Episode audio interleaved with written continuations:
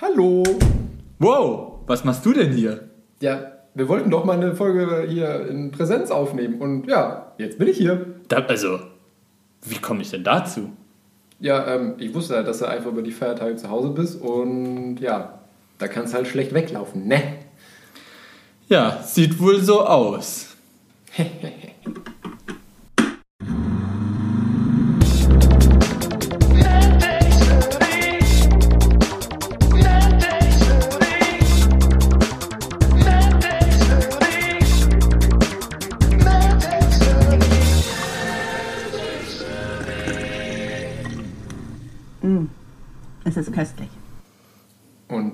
herzlich willkommen in einer neuen Folge MedTech Smoothie, Folge Nummer 34.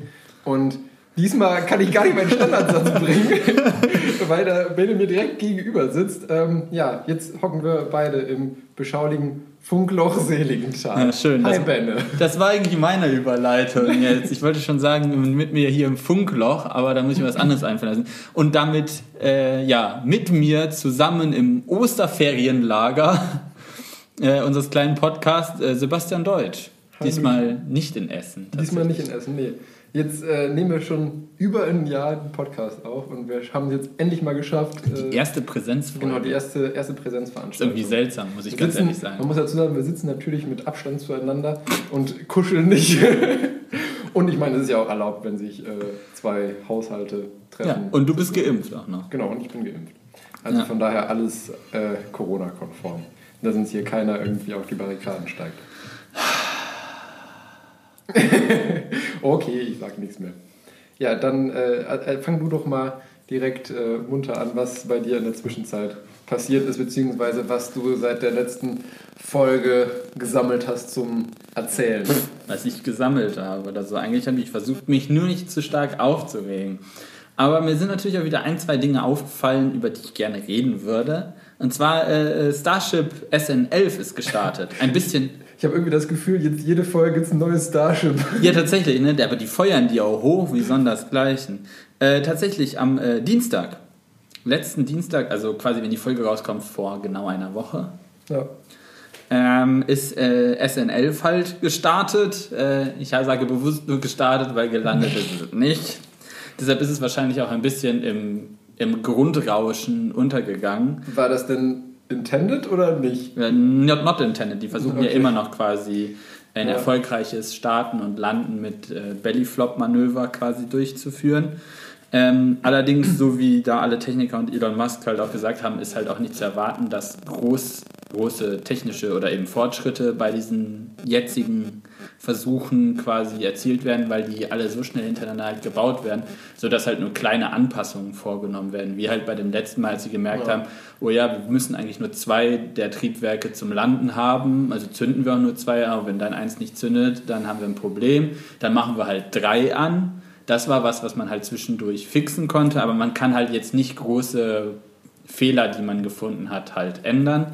Dazu muss es dann halt eine größere Revision geben und dann könnte man halt nicht so schnell hintereinander die Dinger starten. Ich nehme mal deshalb an, dass das eher nach dem Motto, wir sammeln halt jetzt so viele Daten, wie wir können, um dann quasi dann eine neue Spaceship-Generation zu bauen, bei der diese Fehler dann alle äh, quasi behoben sind. Weil wenn du jetzt, sagen wir mal, nach dem ersten Fehler, den dir, der dir auffällt, gleich sagen würdest, stopp, wir machen jetzt mal Ja. nicht weiter, konstruieren ganz viel neu, machen dann weiter und dann finden wir den nächsten großen Fehler. Dann den dauert Rest schlecht testen, sozusagen, was funktioniert hat bei der ersten Generation.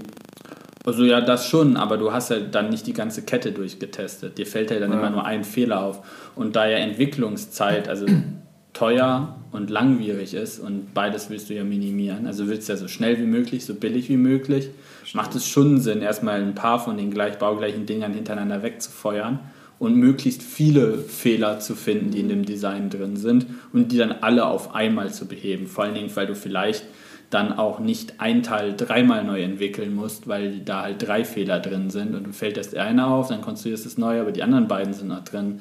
Also ja, Kann man, kann man schon so machen. Aber haben die irgendwas in Aussicht gestellt, wie viele sie noch äh, schrotten wollen, sozusagen, bevor sie nochmal eine Entwicklungspause einlegen? Oder? Ähm, also es, ist, es steht auf jeden Fall schon fest, dass SN20 der nächste große Meilenstein ist, okay. weil dann soll das Ding tatsächlich auch die Erdatmosphäre verlassen. Das heißt, das hat okay. dann auch schon äh, Hitzeschilde und sowas, also für ein äh, Re-Entry. Mhm. Also das wurde als nächster echter großer Meilenstein ausgenommen. Da haben wir ja dann noch neun ja. Starts. Kann, kann, man, kann man noch ein paar Raketen am Himmel explodieren ja. lassen. SN12 steht auch schon kurz vor der Flugbereitschaft, also das Ding ist auch fast fertig. Na gut, das war jetzt ja auch schon bei, was war das, bei SN9, wo das Ding fast in SN10 war, es daneben stand gekracht Ja, ja, ja. Das, also die sind jetzt tatsächlich fast auch wahrscheinlich alle ja. baugleich. Da kannst du wahrscheinlich nur ein bisschen an der Software rumspielen oder sowas. Ja. Was ich jetzt tatsächlich aber sehr äh, bemerkenswert fand, ist tatsächlich, dass die ein bisschen anders verlaufen sind als die anderen, weil da war es ja immer so, dass die halt beim Landemanöver irgendwas schiefgegangen ja. ist oder sowas.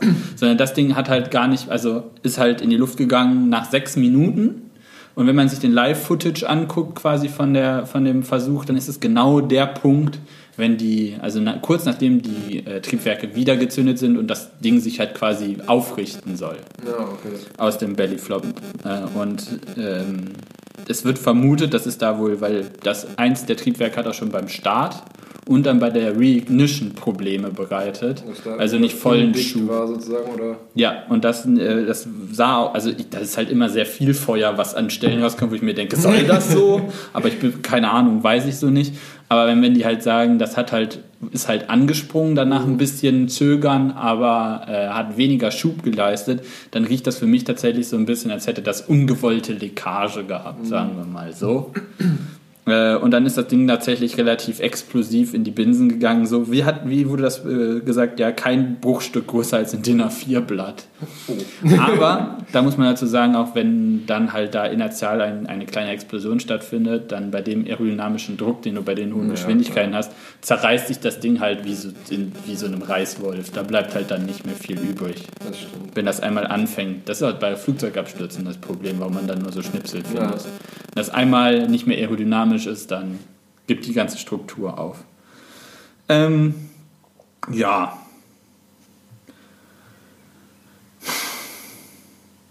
Das war es eigentlich. Dazu. Das war es eigentlich? Ja, weiß ich, keiner, also sie haben halt dann gesagt, das hat halt Probleme gemacht, das eine Triebwerk, aber das wäre eigentlich für die Landung auch irrelevant gewesen. Ja weil man ja eh eins zu viel hatte, genau für den Fall.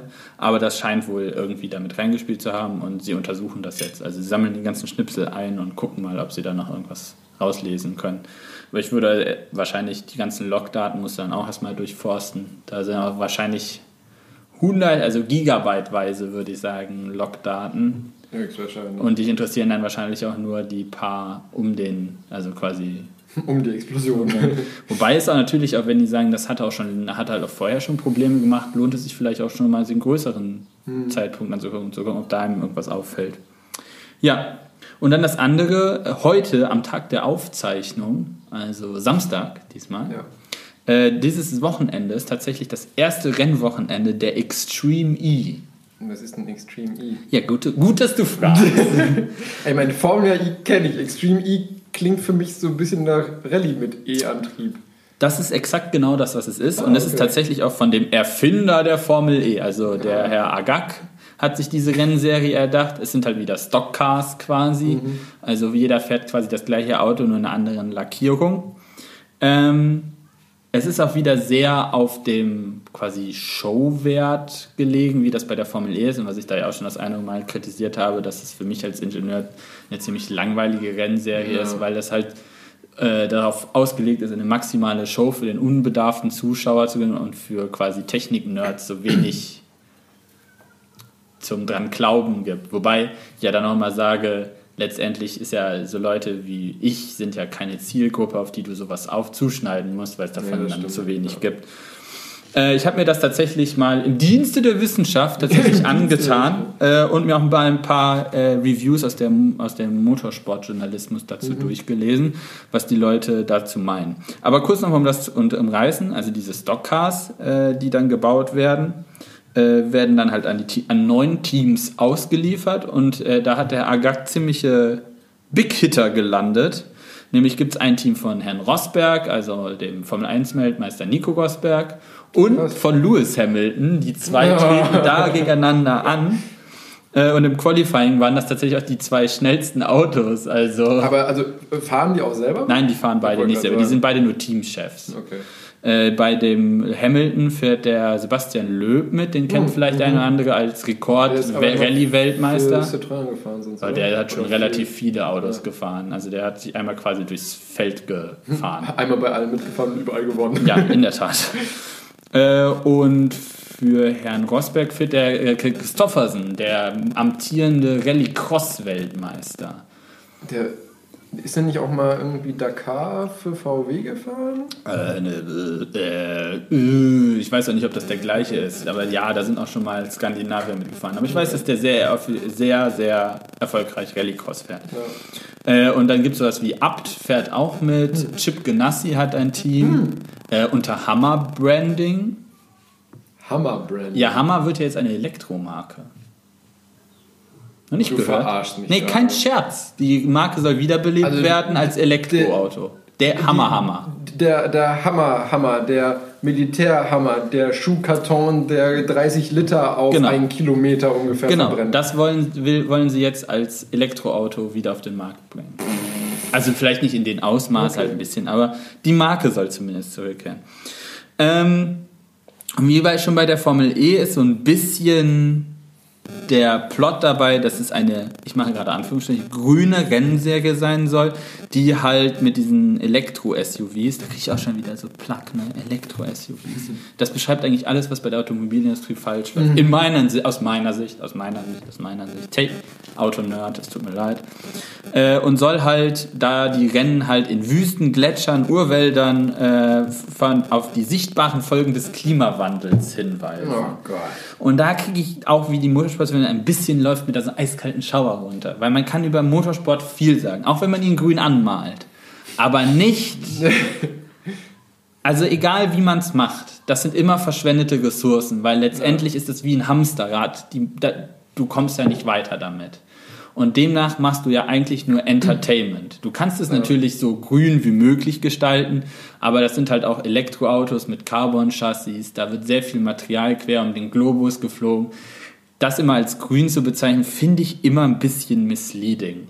Ja. Ähm, die fahren das auch mit einem Schiff, also das ganze Fahrerlager wird mit einem so einem alten, mit einem umgebauten alten äh, Versorgungsschiff der britischen Marine durch die Gegend gefahren. Hoffentlich setzen sie sich nicht im Suezkanal quer. Ja, so, das, das ist so klein, da bleibt nicht stecken, das rutscht Okay. durch. Ähm, ja, das, da gibt es auch sehr viele Bilder von, wo sehr schwarzer Rauch aus dem, aus dem Kahn rauskommt, wo du denkst, ah, das sind vielleicht die besten Bilder gehabt. Und da gab es auch eine kleine Controversy quasi dazu, weil sie wollten da eigentlich so ein Segel vorpacken, Na, damit das 50% des Treibstoffs einsparen sollen, aber die Lösung war ihnen dann zu teuer. ja, ja. also so, so ein bisschen äh, Pseudo-grün, sage ich mal. Das Ganze. Ja, aber so ist Motorsport halt auch. Ich bin absoluter Motorsport-Fan und ich würde das, wenn man mich lässt, auch gerne beruflich machen. Aber ich bin da halt auch nicht so illu- illusionistisch bei. Ja, das wird niemals grün sein. Wir können versuchen, unseren Fußabdruck so klein wie möglich zu haben, aber es ist letztendlich Entertainment, also nicht Ja. wirklich nötig. Das stimmt. Ähm, und dieser Elektro-SUV, der Odyssey 21 heißt, hat 544 satte PS. Ähm, ich finde Elektrotechnik wie immer noch sehr interessant, einfach so als Mobilitätskonzept und auch für den Motorsport viele Anwendungsmöglichkeiten bietet. Aber äh, es ist nicht mein Motorsport, wenn es nur um diesen reinen Event-Faktor geht. Das heißt, ich kreiere eine Motorsport-Serie nur davon, um eine Show zu liefern. Also quasi wie äh, Wrestling. So wie sowas so ein bisschen. Ja. Weil ich möchte ja schon ein bisschen die Competition haben. Und der, der sich einen Vorteil erarbeitet, der soll den auch genießen dürfen. Äh, und nicht, dass es nur darum geht, möglichst viele verschiedene äh, Gewinner zu haben und äh, quasi da durch die Gegend zu rennen. Aber ein paar positive Dinge habe ich natürlich auch. Ach, vielleicht sollte man noch sagen, äh, das besteht dadurch, dass du halt Offroad ja tatsächlich fährst, bisschen so Rallye-mäßig. Äh, zweimal acht Kilometer ungefähr. Also es sind jetzt Ja, wirklich kurz. ja, trotzdem dauert das Offroad äh, ein so ein Run mit Fahrerwechsel in der Mitte ungefähr irgendwas zwischen 12 und 15 Minuten. Also das finde ich schon so zum Zugucken, also die Qualifying. Das ja nicht- klar, also Die rennen da, also die fahren dann auch gegeneinander. Also die fahren auf zur Zeit, gegen die Zeit und dann auch noch gegeneinander. Äh, das kann ich aber noch nicht bewerten, das Gegeneinanderfahren, weil das halt jetzt noch nicht war. Aber ich habe mir das Qualifying angeguckt. Und von neun Autos sind auch zwei verunfallt. Und da muss ich auch ganz ehrlich sagen, das ist halt auch schon echt dann, also ist, den Fahrern ist halt nichts passiert oder sowas, aber das ist halt auch schon eine Quote, wo du so denkst, so, Ja, gut, aber ich meine, bei, bei Rallye und Crossrennen und so, das ist ja eigentlich, also macht es nicht besser, sage ich mal, aber das ist ja normal, dass du da wesentlich Motorsport- mehr Schrott produzierst als bei, beim Rennstreckenmotorsport. Da gibt es halt viel mehr. Ungewegtheit mit den ganzen Ja. Bumps und sowas. Äh, aber ja, dann kann, wenn du so viel Schrott produzierst, ist halt auch wieder so eine Sache. Ja. Ähm, äh, der große Plot ist noch, dass quasi zwei Fahrer, habe ich zwei Runden, einen männlichen und einen weiblichen fahren. Das ist genau paritätisch besetzt. Da würde man jetzt auch wieder mal, äh, das ist wieder so auf Gender Equality gemünzt. Ich finde es aber eigentlich ganz cool, weil es gibt auch gerade bei den, äh, bei den weiblichen Motorsportlerinnen, äh, bei den weiblichen Motorsportlerinnen, doppelt ja, das gemogelt. klingt irgendwie komisch. Also, Frauen können, finde ich, meines Erachtens genauso gut mindestens äh, Rennauto fahren wie Ja. Männer. Ein kleiner Shootout an die gerade kürzlich verstorbene Sabine Schmitz an diesem Ja. Punkt. Ähm, die haben halt vielleicht den kleinen Nachteil, dass es für sie halt tatsächlich deutlich schwieriger ist, Muskelmasse einfach aufzubauen. Und deshalb haben sie eigentlich einen anatom anatomischen Nachteil. Aber vom Können her bin ich mir ziemlich sicher, dass die dem nicht, Absolut. den Männern nicht, äh, also sehr wenig hinterherstellen. Ich kann mir Aber tatsächlich sogar trotzdem- vorstellen, dass sie, vielleicht ist es auch ein bisschen, sage ich mal, Vorurteilstechnik, aber ich kann mir tatsächlich sogar vorstellen, dass sie sogar einen gewissen Vorteil haben könnten, weil ich mir vorstellen könnte, dass Frauen eventuell etwas cooler bleiben. Dass sie ni- in manchen Situationen vielleicht nicht ganz so hitzköpfig reagieren, wie so mancher... Fahr ich jetzt in die Karre. Das Ja, wird, genau. bei Frauen relativ selten passieren. Ja. Ja. Ähm, ja, das ist halt, ja gut, man muss halt schon sehen, es gibt deutlich weniger Profi- Profi-Motorsportlerinnen als Motorsportler, das wahrscheinlich auch ein bisschen wieder so ein Nachwuchsproblem ist. Und dann kommt natürlich auch die gleiche Diskussion aus, wie wir auch haben bei uns äh, in Ingenieurswissenschaften, wenn du dann sagst, du willst irgendwann, wenn die alle ausgelernt haben, genauso viele Männer wie Frauen in dem Beruf haben, das geht halt nicht, weil am Anfang schon nicht gleich viele anfangen.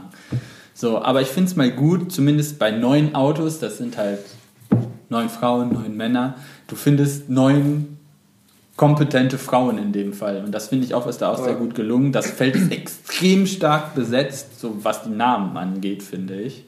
Und ich finde das gut, egal was man dazu jetzt sagt, äh, dass man da Teams auch dazu zwingt, Ja. so ein bisschen. So für den Start muss man das auch mal vielleicht machen. Ähm, ja, und dann schauen wir mal, wie das geht. Ich fand es tatsächlich eine gute Show. So. Das war nett zum Angucken, Eye Candy, aber ich glaube, es wird mir dann noch schnell langweilig, so wenn man da genauer drüber nachdenkt. Aber das mit dem Offroad sieht man ja auch dann nicht so häufig, weil die Rallye Dakar ja auch von der Übertragung relativ dürftig ist. Also finde ich, ist es, es ist, ein gutes, ist eine gute Show. Ja. Aber mit dem Motorsport habe ich da ein bisschen meine Probleme. Ja. Ich habe es mir, wie gesagt, noch nicht angeguckt. Ich, vielleicht, wenn ich dazu komme, schaue ich es mir auch mal an. Ähm, ja. Ansonsten äh, bleiben wir beim, beim Motorsport-Thema. Was für eine Überleitung.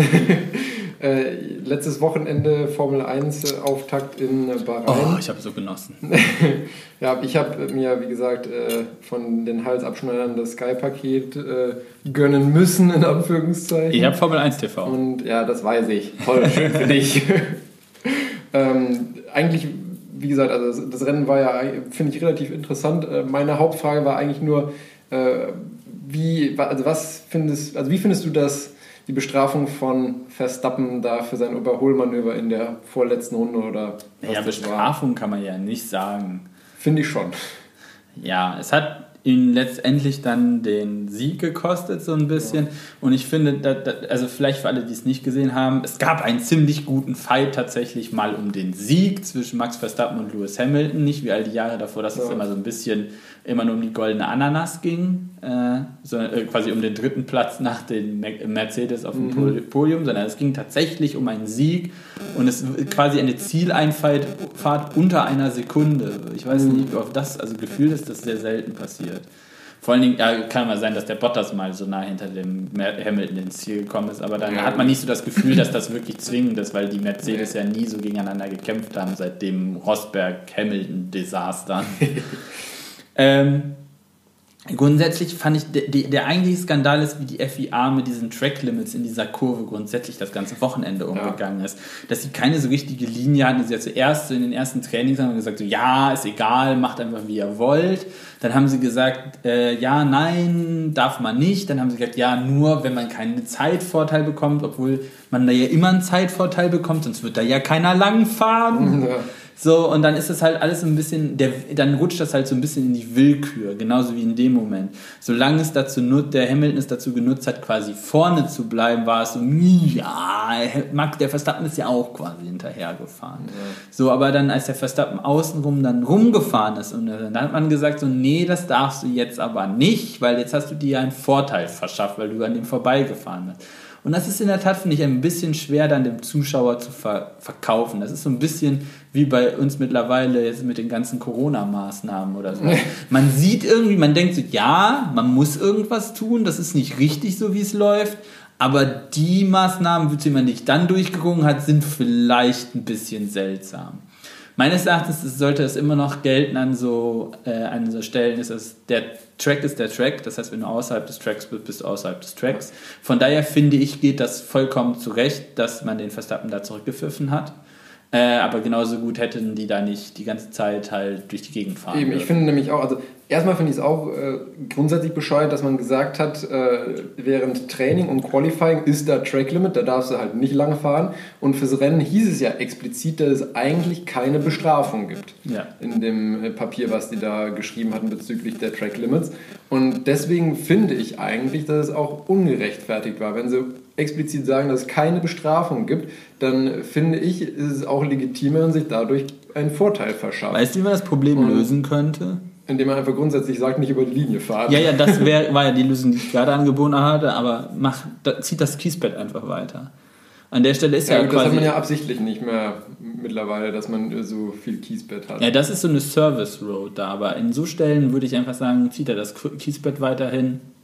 Ja.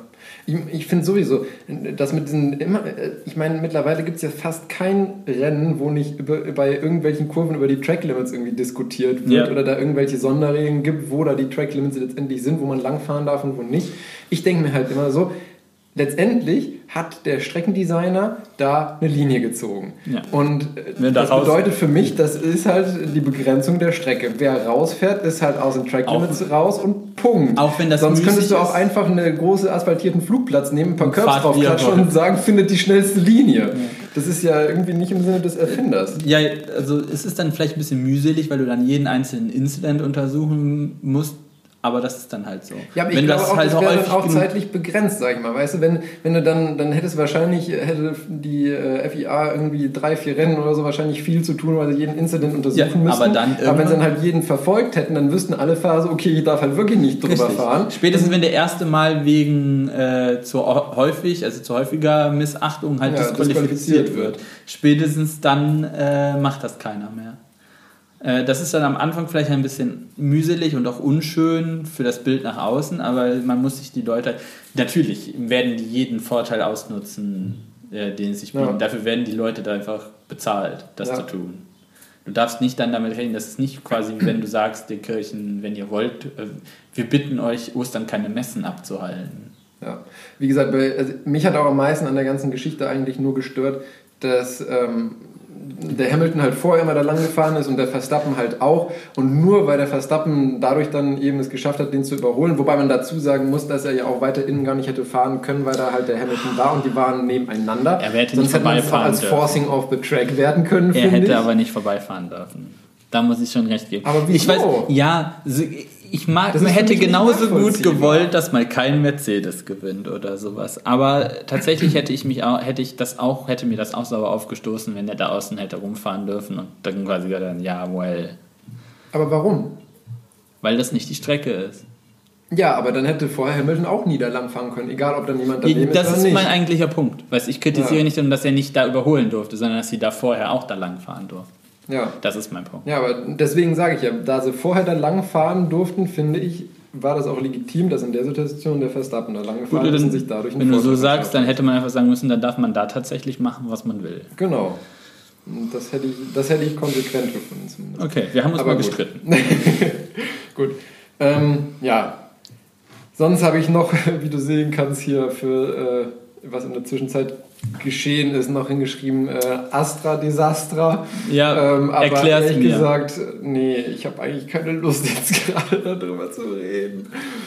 Also, äh, wie gesagt, ich, ich habe ja schon oft mit dir darüber gesprochen und ich finde generell, ähm, also wie gesagt, ich, ich halte Astra jetzt nicht per se für Ein ein leckeres Bier. genau. Ich halte den AstraZeneca-Impfstoff per se nicht für einen äh, schlechten Impfstoff, aber da gab es jetzt so viel, was irgendwie für den allgemeinen Bürger schwer nachvollziehbar ist. Wie gesagt, also die Zulassungsstudie, okay, das finde ich jetzt auch nicht so hundertprozentig eigentlich, wie man in der Wissenschaft arbeiten sollte, aber okay, man, es- man hatte natürlich auch einen gewissen Erfolgsdruck in Anführungszeichen und ich meine, auch wenn es erst auf dem zweiten Anlauf mit den Daten so war, wie es eigentlich hätte auf dem ersten sein sollen, ähm, von mir aus, dann zu sagen, äh, als erst über 60 nicht, dann sagen, über 60 geht doch und jetzt nur zu sagen, über 60, äh, beim besten Willen da, selbst bei mir als Mediziner, irgendwann denke ich mir so, Leute,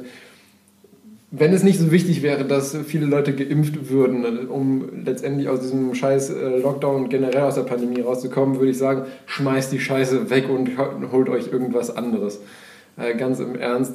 Ja, aber genau diese Und- Ansichten sind ja dann, finde ich, also für mich ziemlich interessant, weil das ist überhaupt nicht meine Bubble. Ich kriege das überhaupt gar nicht mit.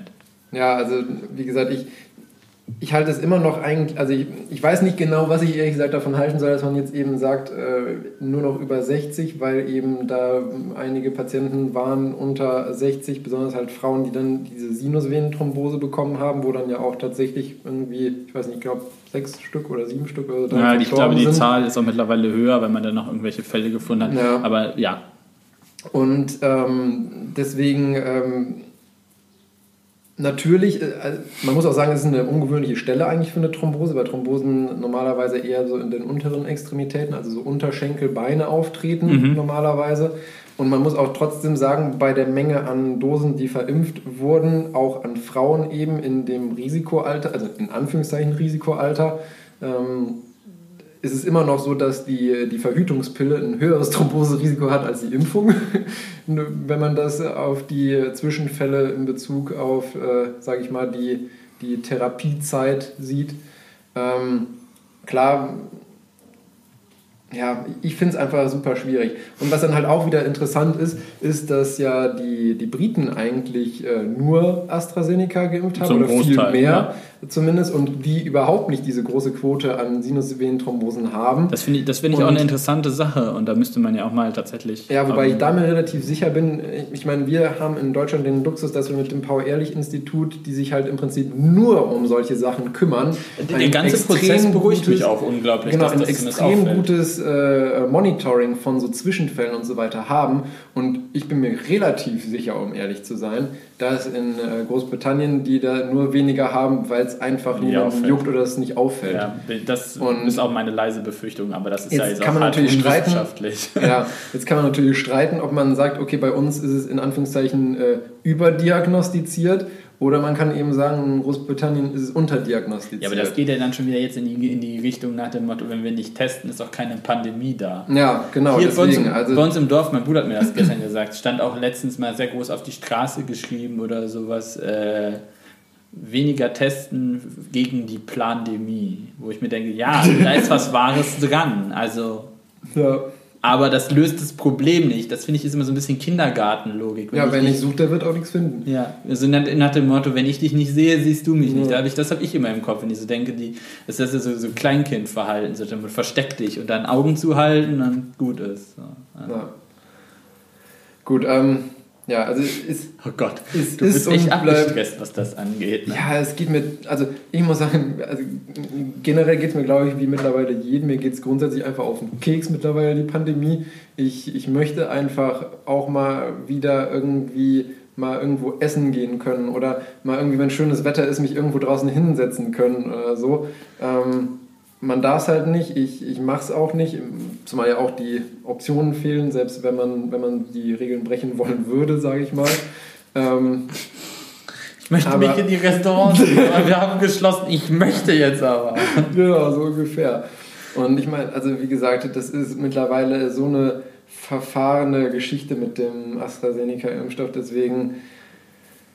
Man kann nicht mit, also man kann ich muss- aber auch nicht ohne. Ja, genau. Also ich glaube tatsächlich, wenn, wenn sobald wir den Johnson Johnson Impfstoff haben, sollte man den AstraZeneca Impfstoff einfach einstampfen.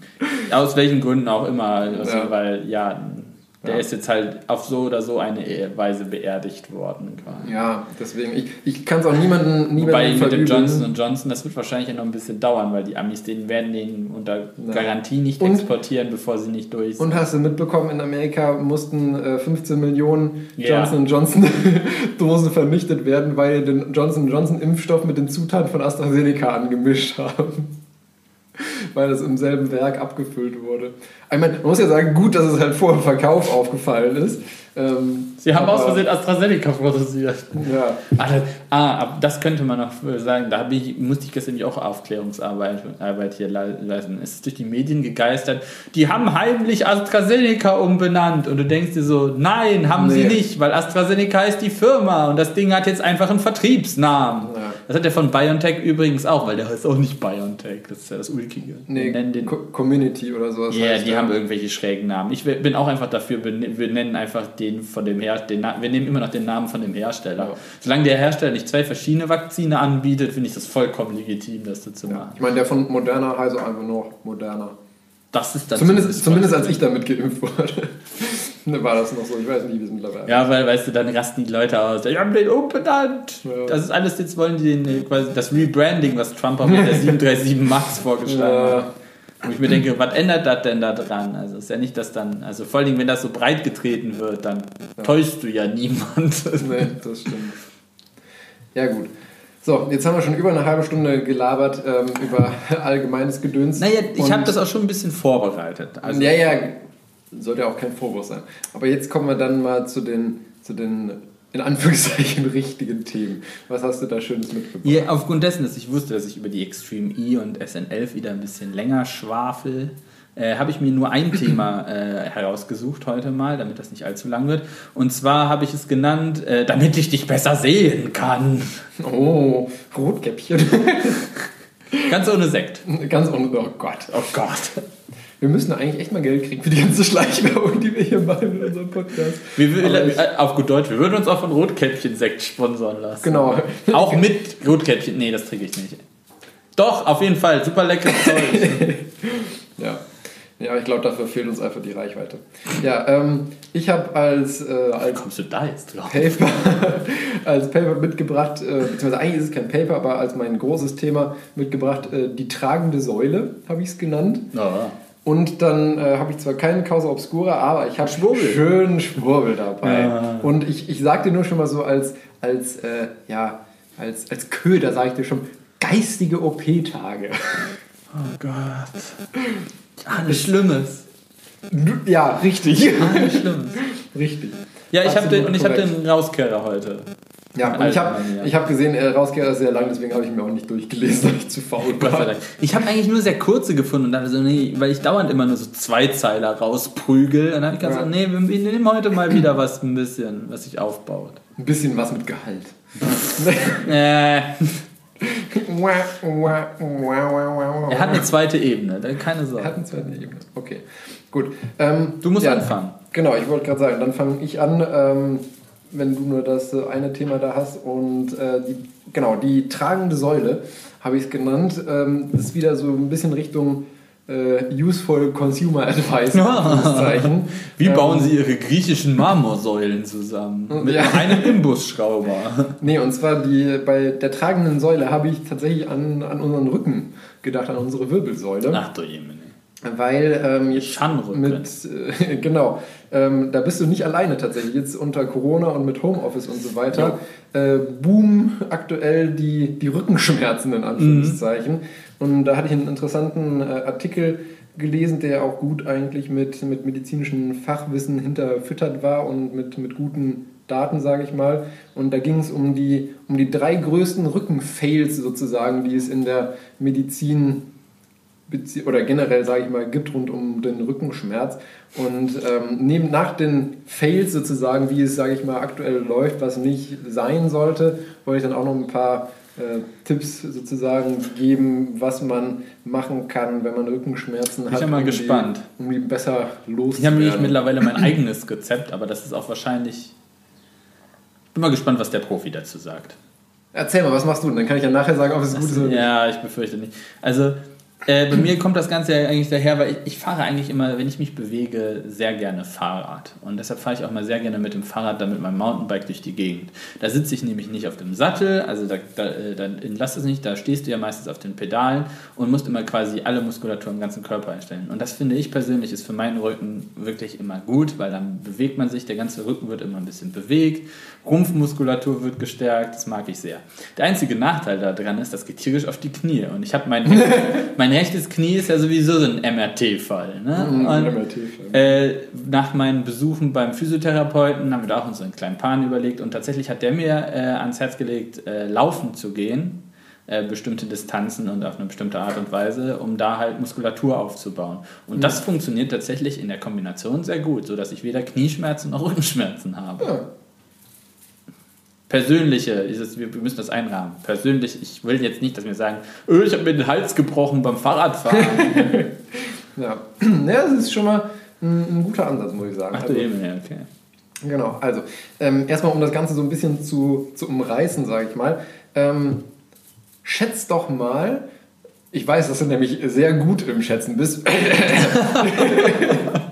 ähm, schätzt doch mal, wie viel Krankschreibungen durchschnittlich im Jahr Scheiße. aufgrund von äh, Rückenleiden. In welcher Einheit?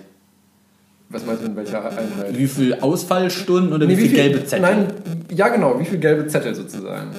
Wie viel Erwerbstätige gibt es in Deutschland? Ja, kann ich ja jetzt nicht sagen.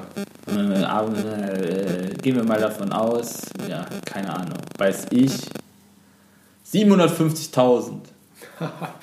Viel zu wenig. 3,7 Millionen Krankschreibungen. Ich pro hatte, Jahr. ich hatte erst gerade so anderthalb Millionen, da habe ich gedacht, nee, das ist zu viel, machen wir ein bisschen weniger. Ja, und durch diese 3,7 Millionen Krankschreibungen pro Jahr im Schnitt führt das insgesamt dann zu ungefähr 75 Millionen Arbeitsunfähigkeitstagen. Jo, das ist die Zahl, die, mi- die ich gefürchtet hatte. Genau. Und dass man, man, es wird geschätzt, dass es zu einem wirtschaftlichen Schaden durch eben Arbeitsausfall von 15 Milliarden Euro Oh, das ist nur schon in Batzen. Deutschland. Das führt. erklärt, warum äh, die Firmen, bei denen ich zumindest mal so unterwegs war, sehr erpicht darauf waren, jedem so einen orthopädischen Schreibtischstuhl und so einen ein höheneinstellbaren Tisch zur Verfügung ist zu sogar stellen.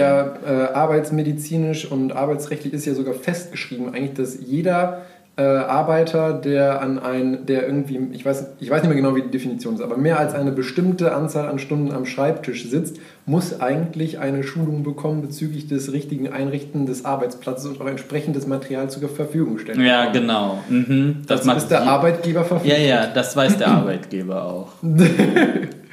Ich halte mich an diesem Punkt zurück. Ja, und jetzt äh, unter, unter Corona ähm, sind tatsächlich die, die Krankschreibungen mit Rückenschmerzen laut einer äh, Krankenstandsanalyse von der DAK und der Technikerkrankenkasse um 7 bis 8,5 Prozent nochmal gestiegen. Das hätte ich jetzt nämlich auch erwartet, weil ich tatsächlich sagen muss, mit dem ganzen Homeoffice-Gedönse ist es bei mir auch schlimmer geworden. Also, dass ich mehr Ja. darauf achten muss, dass ich regelmäßig halt auch den richtigen Sport machen kann. Weil früher, als man noch jung und dynamisch war, war das ja immer so quasi, ah, well, fuck it. Äh, da konnte man ja alles machen, aber Ja. mittlerweile muss ich auch dann tatsächlich jetzt gerade mit dem ganzen Homeoffice mir dann dedizierte Zeiten einräumen, wo ich dann auch mal ein bisschen Sport mache, damit ich mir nicht Ja. der, der, da der ganze Bums zusammenbricht. Genau, das, das hast du schon äh, gut erkannt, weil das Ganze ist nämlich multifaktoriell, sage ich mal, bedingt. Einmal dadurch eben, dass, äh, wie du schon gesagt hast, man weniger aktiv ist, auch einfach, weil man weniger machen kann. Viele, also Fitnessstudios haben zu, äh, viele Sachen sind auch einfach nicht erlaubt. Man Ähm, trifft sich draußen. genau, man trifft sich draußen Also nicht man und so auch, hätte weiter. man ja auch Wege oder so. Und dazu kommt auch noch, dass viele Leute, die dann halt ins Homeoffice geschickt werden, ähm, auch einfach nicht die, die Möglichkeiten haben, sich, sage ich mal, adäquat zu Hause irgendwo zu positionieren. Je nachdem, wenn die nur eine kleine Wohnung haben, ähm, haben sie keinen richtigen Schreibtisch und dann liegst du auf der Couch oder im Bett oder so und am Laptop dran. Ja, das Ist genau. halt, ja, das ist dann halt einfach für den, keine, keine gute Position, um länger eben zu arbeiten. Und äh, dazu kommt dann natürlich auch noch ähm, generell eventuell, sage ich mal, Stress äh, durch ähm, Kurzarbeit und so weiter und so psychosoziale Faktoren, die dann das Ganze natürlich auch noch Ja. begünstigen. sag Das ich würde ich nämlich tatsächlich auch sagen, dass das bei mir ein großer Faktor ist. Wenn es mir vom Kopf her nicht gut geht, geht es mir auch körperlich nicht gut. Ja.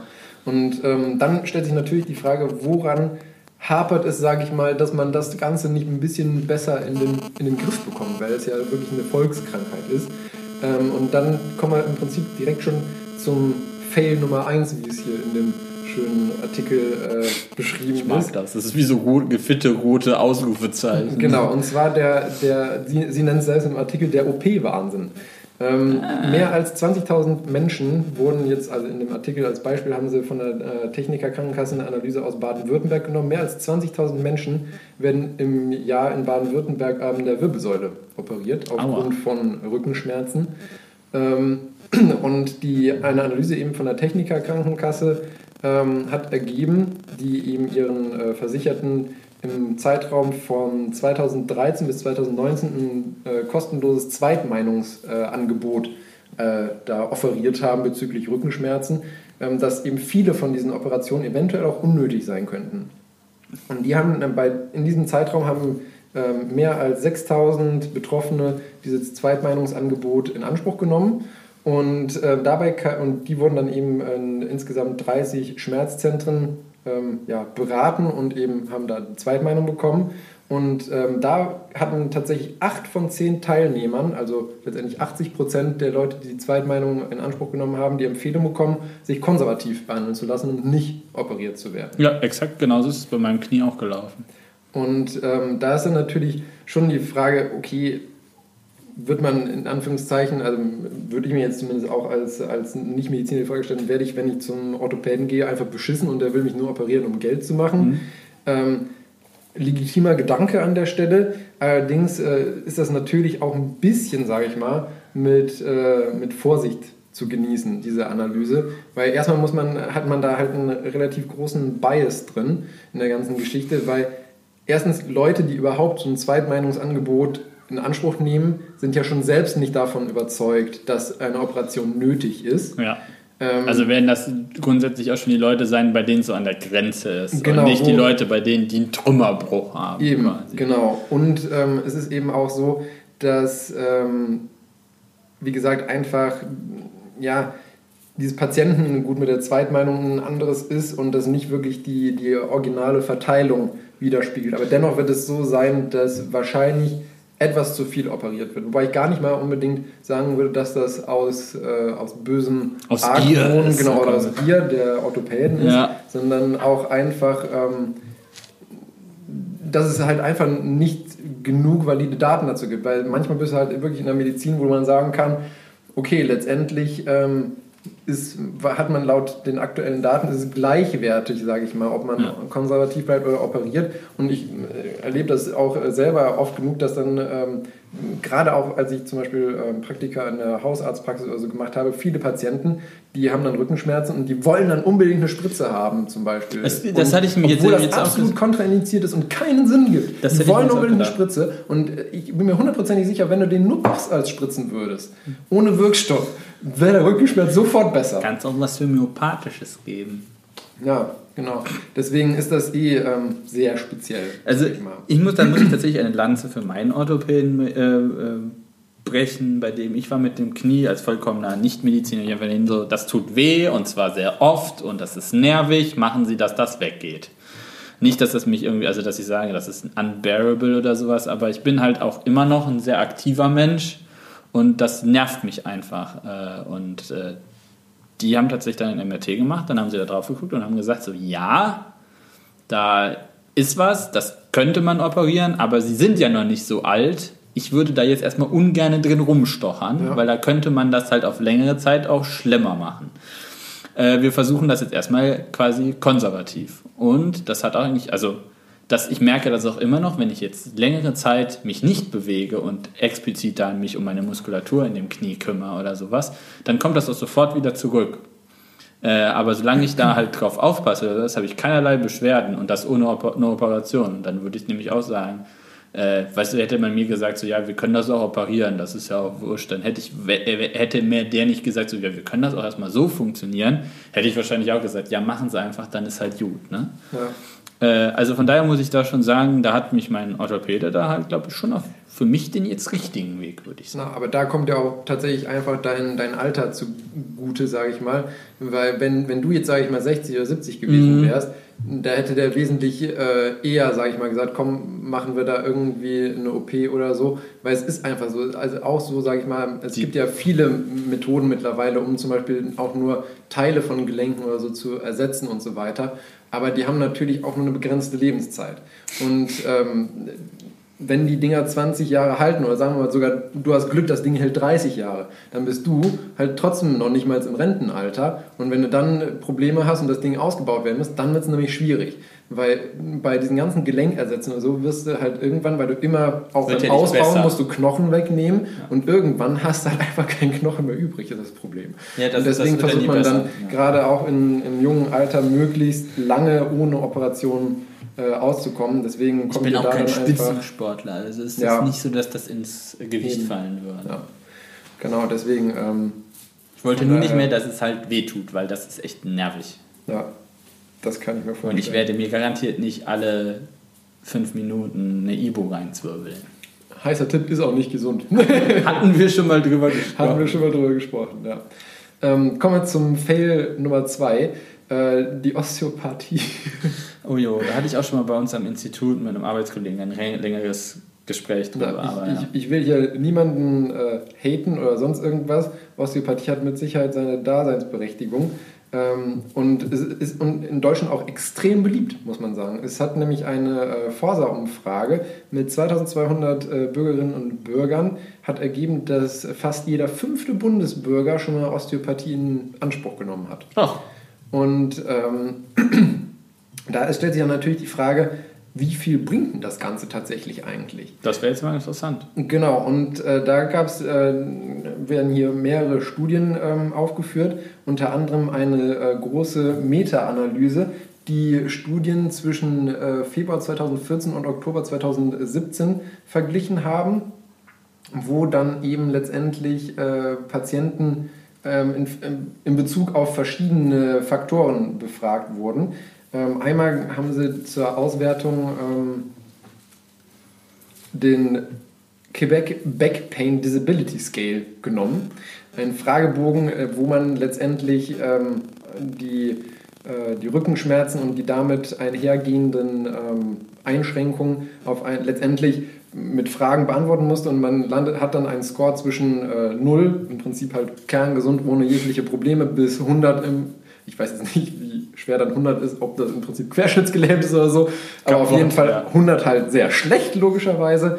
Und äh, die Patienten hatten im Durchschnitt seit 7,5 Monaten ähm, Rückenbeschwerden und wurden einmal äh, drei Monate nach der Behandlung und einmal zwölf Monate nach der Behandlung bzw. Scheinbehandlung ähm, befragt. Scheinbehandlung? Scheinbehandlung, die haben dann halt keine osteopathische Behandlung bekommen, sondern Irgendwie irgendeinen anderen ja, ich. Ich habe mir die, die einzelnen, äh, die einzelnen Paper, äh, die einzelnen Studien jetzt nicht genau durchgelesen, aber halt eine Behandlung bekommen, die eben so sein sollte wie eine Osteopathiebehandlung, aber ohne osteopathische, sag ich mal, Behandlungsleitlinien in Anführungszeichen. Du, du sträubst dich, das Wort Wirkmechanismus in den Mund zu nehmen. ja, das ist, ja, ist halt schwierig. Und ähm, das Ganze hat dann letztendlich ergeben, dass der mittlere Unterschied ähm, zwischen den beiden Gruppen bei 3,4 Punkten nach ähm, drei Monaten und nach zwölf Monaten bei 4,3 Punkten lag zugunsten der osteopathischen Behandlung. Ist das denn, ist das denn signifikant? Es war tatsächlich signifikant, muss man sagen. Okay. Jetzt ist natürlich die Frage auf einer Skala, auch wenn es ein signifikantes Ergebnis ist, auf einer Skala von 0 bis 100, Yeah, wie viel wirklich Besserung das an subjektivem Empfinden gebracht hat. das habe ich mich jetzt natürlich auch gefragt, weil eigentlich würde ich jetzt sagen, bei den Zahlen auf einer Skala von 0 bis 100 ist das ja eigentlich jetzt. Genau, und das war wie gesagt anhand von diesem äh, Quebec Back Pain Disability Scale gemacht. Den Dann hatten sie aber noch einen äh, Fragebogen genommen, wo es rein um die Schmerzsymptomatik ging. Da war die Reduktion weniger, nämlich ähm, jeweils nur ungefähr um die zwei Punkte, sowohl nach drei als auch ähm, nach zwölf Monaten. Und da war das Ergebnis auch nicht signifikant. Und was auch sehr interessant ist, finde ich, war, dass ähm, zwischen beiden Gruppen es keinen Unterschied gab äh, äh, in Bezug auf äh, die Angaben bezüglich des Verbrauchs von ähm, Analgetika, also von, von Schmerzmitteln, und auch in Bezug auf die gesundheitsbezogene Lebensqualität. Also subjektiv sozusagen ähm, von der Gesamteinschränkung im, im Alltag gab es da keinen Unterschied. Demnach ist es eher, sage ich mal, wenn man überhaupt davon reden kann, nur ein, ein schwacher Sieg für die Osteopathie, wenn man so mag. Also letztendlich, ähm, ja, wer es machen möchte, kann es machen, aber tendenziell würde ich das Geld anders investieren. Ich persönlich, meine persönliche Meinung. Oha.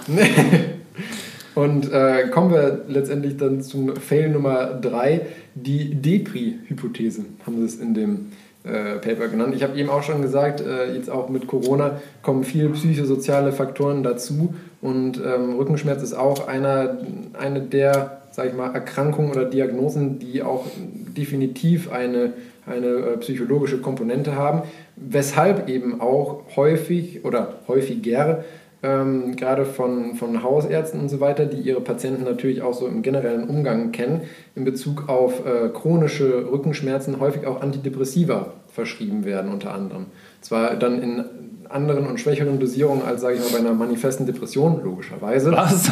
Aber ähm, dennoch, und was letztendlich ja eigentlich ein sogenannter Off-Label-Use ist, weil Antidepressiva, wie der Name schon sagt, eher gegen Depressionen helfen und eigentlich keine Schmerzmedikation ist. Ähm, da gab es auch eine, ähm, eine große Meta-Analyse, wo insgesamt 33 randomisierte Kontrollstudien analysiert wurden mit insgesamt 5000 Erwachsenen mit Kreuz- und Nackenschmerzen. Ähm, und da wurde dann eben verglichen, hat man gesehen, dass, ähm, die, dass eine bestimmte Gruppe, also wurde auch äh, sehr gut analysiert in Bezug darauf, ähm, wie das Studiendesign war, weil die natürlich von der Qualität her unterschiedlich waren. Und gerade wenn du halt irgendwie 33 Studien in einen Pott schmeißt, musst du eben gucken, dass du da nicht irgendwie dir einen Bias einfängst aufgrund der, der äh, letztendlich Endpunkte von so einer Studie. Auf jeden Fall ähm, haben die da herausgefunden, dass äh, die Patienten, die sogenannte SSNRIs verschrieben bekommen haben, sogenannte Serotonin-Noradrenalin-Wiederaufnahmehämmer. ja, sowas halt. Genau, nee, das sind, äh, ist heutzutage, sage ich mal, äh, die ja, Standard-Anfangsmedikationen, was so Antidepressiva angeht, die eigentlich relativ gut verträglich sind. Ähm, da hat tatsächlich die äh, Therapie damit einen Unterschied im Rückenschmerz von 5, eine Reduktion im Vergleich zur Placebo-Gruppe von 5,3 Punkten auf einen, einer Skala wieder von 1 bis 100 gebracht. War das denn diese Quebec, Quebec Pain, nee, das, Pain. das war wieder einfach äh, eine Schmerzskala. Oh, ihr mit euren wild zusammengewürfelten Subjektivskalen. Ja, das, Schmerz ist halt schwer objektiv zu messen. Ne? Halt Millivolt so. pro Volt äh, Nervenfeuerrate, keine Ahnung. Ja, ähm, und da ist dann halt auch wieder die, die Frage, also das Ergebnis war zwar numerisch, sage ich mal, signifikant, aber ist dann halt wieder die Frage, inwiefern auf einer 100-Punkte-Skala 5 Punkte Unterschied äh, wirklich als äh, subjektiv, subjektive Besserung wahrgenommen werden. Und äh, tatsächlich die Gruppe, die trizyklische Antidepressiva, eine sehr alte Wirkstoffgruppe mit sehr viel Nebenwirkung, muss man sagen, auch ähm, an Antidepressivern bekommen haben, die hatten keinerlei signifikante Besserung in diesem äh, Fragebogen erzielt, sodass man sagen kann, dass ähm, je nachdem, ich denke mal, da kommt es wirklich drauf an, wie gut die verschreibenden Ärzte ihre Patienten kennen. Ähm, weil ja, ich meine, wenn du eh weißt, dass du einen Patienten hast, der irgendwie zu Depressionen leidet, da denke ich mal, hast du definitiv vielleicht auch einen signifikanteren Benefit für die Rückenschmerzen, wenn du dem dann Antidepressive verschreibst, als bei jemandem, äh, wo du weißt, das ist eigentlich ein fitter junger Patient, der gut im Leben steht, keinerlei Anhaltspunkte für äh, irgendwie eine depressive Komponente hat dem wird das mit Sicherheit einfach nichts bringen und da würde ich es dann auch nicht verschreiben. Und so viel zu den drei Fails und äh, nun zu meinem eigentlichen Useful Consumer Advice. Ich fand ähm, die eigentlich schon ganz gut. Ja, das ist halt äh, so, wie es nicht laufen sollte. Ne? Ach so, ach so, ja, aber ja. Und ähm, jetzt wollte ich mal so ein bisschen so die Basics, sage ich mal, ähm, was man machen sollte, wenn man Rückenschmerzen hat, um die möglichst zu bessern. Ähm, tatsächlich hast du eigentlich mit dem, was du äh, beschrieben hast, eigentlich schon die, die Hauptsäule äh, damit beschrieben, okay. weil das meiste, was die allermeisten Leute falsch machen, ist wirklich einfach, dass sie sich schonen. Und äh, bei Rückenschmerzen ist tatsächlich, auch wenn es vielleicht im Anfang unangenehm ist, weil es halt einfach weh tut, äh, ist Bewegung das A und O. Weil man muss sagen. Äh, das A! weil äh, über 80 Prozent der Rückenschmerzen tatsächlich haben einen sogenannten muskuloskeletalen Ursprung. Das bedeutet, das sind einfach nur äh, verkeilte Wirbelgelenke äh, oder Muskelverspannungen. Ja. Und die werden durch Bewegung gelöst und dadurch geht dann auch der Schmerz weg. Wenn man wirklich so starke Rückenschmerzen hat, und ich habe das auch gerade im Lendenwirbelbereich äh, immer mal wieder, ähm, da, ich kann das nachvollziehen. Da ist es am Anfang so, dass es einfach so wehtut, dass man sich nicht bewegen möchte. Da ist es dann auch vollkommen legitim, sich einfach mal irgendwie eine Ibu reinzuschmeißen, von mir aus auch mal 600 Milligramm, es die 400 dann nicht mehr tut. Und dann aber nicht ins Bett legen damit, sondern dann wirklich sagen, okay, ich gehe raus und gehe irgendwie, was ich, locker spazieren. Oder ich fahre eine Runde mit dem Rad. Oder, keine Ahnung, ich mache, je nachdem, was man machen möchte, irgendwie vorsichtig Yoga-Übungen oder sowas. ich habe zum Beispiel mal von, äh, von Hausärzten eine extrem gute, das ist jetzt halt hier beim Podcast ähm, nicht zu vermitteln, wirklich, aber eine extrem gute Übung gezeigt bekommen, wo man mit eben äh, die lumbale äh, Wirbelregion halt bitte mal, dehnen kann. Bitte tun die gerade mal hier Wenn vor. ich das dann mache, das, das knackt dann auch tatsächlich richtig arg. Aber danach, wenn ich mich danach dann noch einfach ein bisschen bewege, dann sind die Rückenschmerzen eigentlich immer weg. Ja, aber das könnte man dann ja für Podcasten. Das Knacken ja, gut. Aber man kann halt die Übung nicht beschreiben. Und ähm, deswegen, also Bewegung, ähm, eine adäquate, wenn nötig, ähm, Schmerztherapie kurzfristig und damit kriegst du fast alle Rückenschmerzen eigentlich äh, gut behandelt. Wo man natürlich aufpassen muss, das will ich dir nämlich auch direkt mitgeben, sind Rückenschmerzen, sind sogenannte Red Flags bei Rückenschmerzen, die darauf hinweisen, dass es halt eben nicht nur muskuloskeletal ist und durch eine Verspannung oder ähnliches kommt. Das sind, wenn die Schmerzen irgendwie ausstrahlen, zum Beispiel ins Bein, oder es auch zu kribbeligen Gefühl dann in Arm oder Bein kommt. Das bedeutet nämlich, dass es Richtung Bandscheibenvorfall oder sowas geht, wo dann eben wirklich Nerven auch abgeklemmt sein könnten. Ähm, was auch nicht, äh, was auch ein Red Flag ist, ist, wenn äh, dazu eine lokale Überwärmung kommt. Also wenn du wirklich Entzündungsreaktion. genau, wenn du am Rücken merkst, was ist ich, zum Beispiel die Lumbalregion ist wesentlich wärmer, wenn man die Hand drauf legt und fühlt, als zum Beispiel der Nacken oder so. Mhm. Ähm, und das ist halt ein, ein, Hinweis auf eine Entzündung. Oder auch wenn eine Allgemeinsymptomatik dazukommt, also Fieber und du sonst nicht erkältet bist oder so.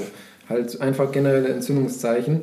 Oder wenn es eben ist, natürlich äh, scheint vielleicht erstmal offensichtlich, aber wenn man halt ein Trauma hatte, also einen Unfall oder so und dann der Rücken wehtut, dann sollte man erstmal vorsichtig auch, sein.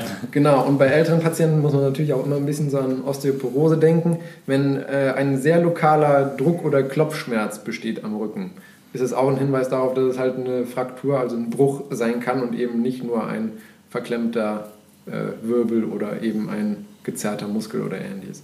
Ansonsten lokale Wärme ist gut, auch mal ein heißes Bad oder ein Saunagang, Bewegung und wenn nötig eben eine Schmerztablette. Punkt. okay. Punkt, Punkt, Komma, Strich. Ja. Fertig ist das Arztgesicht. Nein. Läuft immer dann mit so Masken rum, wenn, die, wenn euch die Patienten richtig auf den Sack gehen. Ne? ja. Einfach so ein Grinsen im Mund auf. Das ist ein Smiley auf der Augen gemalt. Ja. Ja, nee, das war. Ja, bei äh, Augenärzten könnte das sogar noch funktionieren. Die Leute sehen ja dann meistens eh schlecht. äh, müsste ich ja immer ausprobieren. ja, nee, das war mein Thema, die tragende Säule. Ach du je, auf diesen Titel gekommen Viel Kreativität. Aber ja, das ist tatsächlich Useful Consumer Advice gewesen. Genau. Ja, und ich weiß, dass ich zumindest nicht allzu viel Schabernack anstelle. Auch wenn ich manchmal die, dieses eine, diese eine Red Flag habe ich auch schon öfters mal. Das, das welche Kribbeln, das äh, Kribbeln und Ausstrahlen in andere Körperregionen. Aber das, ja. Erstmal wieder aufrichten. Ja, ne, geht. ja. Dann äh, würde ich sagen, machen wir direkt mal mit Wow, deinem wow. Thema weiter, damit ich dich besser sehen kann. Damit ich dich das, besser das hört sich sehen fast schon, kann. äh, außer nach Rotkäppchen klingt das schon fast wieder so ein bisschen in Richtung mit dieser Technologie da von wegen um Ecken gucken mit Schatten und so weiter. Ach so, äh, nein, tatsächlich nicht. Okay, schade. Aber es geht tatsächlich um was, wir möchten was sehen, tatsächlich. Es ist auch tatsächlich eine relativ aktuelle Anwendung. Und zwar ist es ein Paper von der ETH Zürich. Ich, ich kann auf dein iPad linsen und ich sehe ein Ja, Virus. du, siehst, du kannst auf mein iPad linsen und du siehst ein Virus. Und genau darum geht es auch. Die haben nämlich einen, einen, einen, äh, einen optischen Sensor entwickelt, mit dem man äh, SARS-CoV-2-Viren detektieren kann. Ich sage das auch genauso speziell, dass man SARS-CoV-2-Viren äh, Okay. erkennen kann, weil das ist nämlich genau eins der coolen Features da dran. Äh, und zwar ist das eine Forschungsgruppe um den Herrn Ying Wang äh, von der, Ach, ETH, der. ja, ja, von der ETH Zürich. Und tatsächlich haben die schon, sind die schon seit einiger Zeit daran, äh, oder die arbeiten an einem Institut generell, das sich mit Luftschadstoffen und Aerosolen und künstlich hergestellten Nano Nanopartikeln und deren Messung oder Detektierung halt beschäftigen. Und so sind sie halt auch schon mal so beim Rumforschen darüber gestolpert, über ein äh, Messprinzip, um halt diese Nanopartikel äh, möglichst genau zu detektieren. Und dann haben sie sich auch meiner Schnapsidee überlegt, man könnte das ja auch dann nicht nur mit Nanopartikeln machen, sondern auch mit Viren oder Bakterien oder Das sowas. sind ja letztendlich Nanopartikel. Richtig, genau, exakt. Das haben sie sich auch gedacht und deshalb haben sie das mal einfach, sind sie das Problem angegangen und hatten das schon immer so in der Schublade liegen, dass man da halt Viren auch mit detektieren kann. Und zack, war die, äh, die, die Corona-Pandemie und sie dachten sich, halt, stopp, wir haben doch da mal was gemacht. Das könnte man doch jetzt auch genau darauf an, anwenden. Und vor allen Dingen können wir das so gut machen, dass wir genau diesen einen Virus entdecken können. Also, dass wir nicht quasi generell sagen, oh, das ist ein Virus, sondern können sagen, das ist ein SARS-CoV-2-Virus. Und das haben sie dann auch in einem abschließenden Test äh, quasi gegen das SARS-CoV-Virus getestet. Also sie haben das SARS-CoV und das SARS-CoV-2-Virus genommen und dann geguckt, ob sie nur das eine detektieren können und nicht das andere. Okay. Äh, falls das, also das andere ist halt, dass, dass man jetzt, äh, von der äh, quasi Pandemie 2003, das war so ein, Pande ein Pandemiechen, Ein Pandemiechen. äh, wo einfach die, der SARS-Ausbruch, den man aber dann tatsächlich relativ schnell wieder unter Kontrolle hat. Und der Virus ist halt relativ eng verwandt, mit deshalb auch SARS-CoV und SARS-CoV-2. Da war man sich bei der Namensgebung einig. Äh, die sind sich halt sehr ähnlich und deshalb ist es dann umso erstaunlicher, dass dieser Sensor das auseinandergehalten bekommt, dass das halt nicht der ist, dass der eine ist und dass das der andere ist. Jetzt fragst du dich sicherlich, wie machen sie das? Ich frage mich vor allem, also wo, worin sozusagen das erkennen? Also ist, sag ich mal, in, in halt so einer Abstrichprobe oder in, in Luft? Oder? In Luft, deshalb sage ich ja, die machen hier so Aerosole und so ein Ach, Blödsinn. Aerosole. Ein optischer Sensor. Ah, das habe ich dann. Ja, gut, optischer Sensor kannst du natürlich auch eine Flüssigkeit, sag ich mal, dran vorbei fließen lassen. Äh, ja, Das ist auch ich. richtig. Nein, aber tatsächlich, es soll über Luft, äh, Virenkonzentration in Luft in Echtzeit. Also Anwendungsfall, was sie sich dafür gedacht haben, ist, dass du das Ding halt an Okay. hochfrequentierten Orten wie in Bahnhöfen oder in Krankenhäusern aufstellen kannst. Haben die so Boxen entwickelt, wo du irgendwie dann einfach nur irgendwie so eine Wand, sag ich mal, anschreien musst und das dann. Äh, Also so, so weit ist der Sensor tatsächlich noch nicht. Also das Problem ist, sie können das detektieren oder sowas, aber aus der normalen Luft müssen sie halt vorher noch, du musst die halt erst dann, also da, dass da nicht unmöglicher Blödsinn drin ist. Du musst die Virenkonzentration erhöhen, also kannst ja nicht einfach quasi normale so und dann. Ähm, ich hatte nämlich mal so ein, äh, nur als kurze. äh, Ja, Anmerkung, gerne. Gesehen gehabt. Ich, ich habe aber keine Ahnung mehr, wo das war und wann das war. Also Wann das war. Wann das war, war vor ein oder zwei Monaten. Da hatten sie so einen Kasten halt, also sah halt aus, sage ich mal, so ein bisschen wie so ein mobiles, äh, etwas größeres Dixie-Klo, in Anführungszeichen. Da konntest Mhm. du dann reingehen einfach und musst dann die Tür schließen und da drin war halt äh, gefilterte Luft, die halt äh, sauber war, mehr oder weniger. Und du musstest dann nur irgendwie, ich glaube, zehn Sekunden lang irgendwie laut sprechen oder äh, wahlweise singen oder diese Wand anschreien. Und die haben dann halt die Aerosole, die du ausgespuckt hast, eben analysiert und konnten dann auch eben in Echtzeit und sehr schnell sagen, ob da eben, ähm, ob da eben äh, Coronaviren drin sind oder nicht. Deswegen die Frage, ob da vielleicht diese Technologie drin war. Aber ich habe keine Ahnung mehr, von, von wem das entwickelt war. Ich kann dir das jetzt auch nicht sagen. Also ich finde ja auch kein Bild von so einer, also dass Okay. sie das tatsächlich schon, also weil die in der Conclusion steht auch halt drin, dass sie das halt noch für den tatsächlichen Anwendung, also User-Gebrauch noch deutlich weiterentwickeln müssen Okay. und halt an der Zuführung des verseuchten Gases quasi arbeiten müssen, aber das Detektierungsprinzip funktioniert und das kann ich dann jetzt an dem Moment, an dem Punkt auch schon mal vorwegnehmen. Die sagen auch, dass man das halt genauso einfach dann halt an jedes andere Virus mhm. halt anpassen könnte, mhm. was du dann damit detektieren könntest. Also wäre das was, was du halt für die Zukunft, für mögliche andere Pandemien quasi äh, in der Schublade liegen lassen kannst. Das ist, äh, dieses Paper stammt halt aus äh, AS, ACS Nano vom äh, April, 13. April 2020. Also ist jetzt quasi ein gutes Jahr alt. Ja, dann können Sie ja zeitlich sogar hinhauen, dass es vielleicht noch ein bisschen weiter für, Ja, natürlich, aber für, also für eine Anwendung. Ja, egal, erzähl, wie, wie, wie machen die das? Wie machen die das?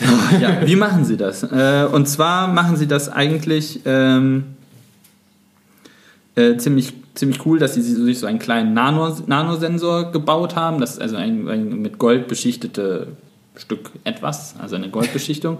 Und das Clevere an dieser Goldbeschichtung ist, dass sie da halt äh, eine Oberfläche drauf gemacht haben, äh, mit der quasi die, die so aussieht, als wäre sie das Gegenstück zu einer bestimmten RNA-Kette. Da macht man sich nämlich Folgendes zu nutzen, dass ja bei Viren hast du ja keine Doppelhelixstruktur in der DNA, sie haben keine DNA, die haben einfach nur eine RNA, das ist so ein halber DNA-Strang halt ist jetzt für dich more common als für mich Knowledge. Und äh, das benutzt man ja, dieses, dass es das halt nur gibt, benutzt man ja zum Beispiel bei, den, äh, bei, der, bei dem RT-PCR-Verfahren, also bei der Polymerasen-Kettenreaktion, dass man da halt Stellen einfach vervielfältigt. Äh, daraus und das halt weiterverarbeitet. Für alle Leute, die Angst haben, dass man beim PCR-Test, wenn man das Virus vervielfältigt, das Ganze noch schlimmer macht. Nein, man benutzt da nur 3000 Basenpaare für und damit kann man nichts Sinnvolles weiter vervielfältigen. Aber 3000 Basenpaare reichen aus, um halt eine eindeutige Identifikation abzuschließen. Man macht im Prinzip mit dem Virus einen Vaterschaftstest wenn man so möchte. Oh, wie niedlich. so habe ich das noch gar nicht gesehen. Aber, ja, aber die nehmen halt äh, quasi, wenn man sich diesen einen RNA-Strang vorstellt, da sind ja dann verschiedene Basen hintereinander kodiert. Ich habe mir das immer vorgestellt mit so verschiedenen Farben. Das ist immer dann quasi wie so ein Rubik's Cube, den kann man auch ganz viel verdrehen und hat immer ein eigenständiges Muster und so ist dieser RNA-Strang auch. Nur, dass halt dann quasi jedes SARS-CoV-2-Virus ungefähr gleich aussieht. Und äh, auf der anderen Seite baust du dann halt das Gegenstück und das möchte, da es ja so ein halber Strang ist, möchte sich das vervollständigen und plotscht dann halt an die andere Seite da dran, die du ihr dann anbietest da. Und deshalb funktioniert das auch so gut, dass dann nur das SARS-CoV-2-Virus andockt, weil die halt äh, die RNA-Stränge von verschiedenen Viren so unterschiedlich sind, dass halt Viren, selbst wenn sie verwandt sind, also wenn das das SARS-Virus ist und nicht halt das Covid-19-Gedönse ist, dass das halt schon nicht mehr da andockt, weil die Basenpaare so unterschiedlich sind. Aber wie detektierst du denn jetzt, also Sie haben das mit dieser Nanostruktur, weil Sie das können, halt gelöst, dass dieses Virus, dieser RNA-Strang da plopp andockt. Aber wie misst du das? Weil du musst ja jetzt irgendein Signal produzieren. Ich habe ich hab noch eine Frage. Ja. Aber wie, wie machen, also dockt da wirklich das, das RNA-Stück sozusagen an bei diesem Nanosensor? Weil was ich mir gerade frage, weil die RNA ist ja, ja, im Virus drin, da hast du ja eigentlich noch eine Hülle drum. Das bedeutet ja eigentlich, dass du erstmal noch die Hülle lysieren müsstest, oder so, um überhaupt an das Erbgut dran zu kommen. Also dockt er wirklich nur die RNA an oder sage ich mal irgendwie der Virus selber und die RNA wird erkannt? Weißt du das? LSRP, Localized Surface Plasmon Resonance. Äh, ähm, ähm, äh, das ist eine gute Frage. Es würde natürlich mehr Sinn machen, wenn sie da den ganzen Virus dran docken müssen, aber hier stand immer was von RNA. Wir benutzen die, die RNA. Hm. Okay. Ja, dann erzähl weiter. Wie, wie registrieren sie? Ich meine, ist ja letztendlich auch. Ähm, unwichtiger für die, für die Technik, ob die jetzt das vorher noch realisieren oder ob sie das ganze Virus Werden sie wahrscheinlich lassen. dann tun, wenn man das machen muss. Ja.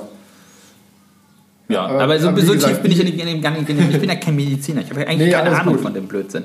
Deswegen habe ich auch so vorsichtig gefragt. Weil, und nämlich was dann jetzt dann halt passiert ist, äh, das sind ja eigentlich sehr kleine Strukturen. Das sind ja Nanometer große ja. Strukturen.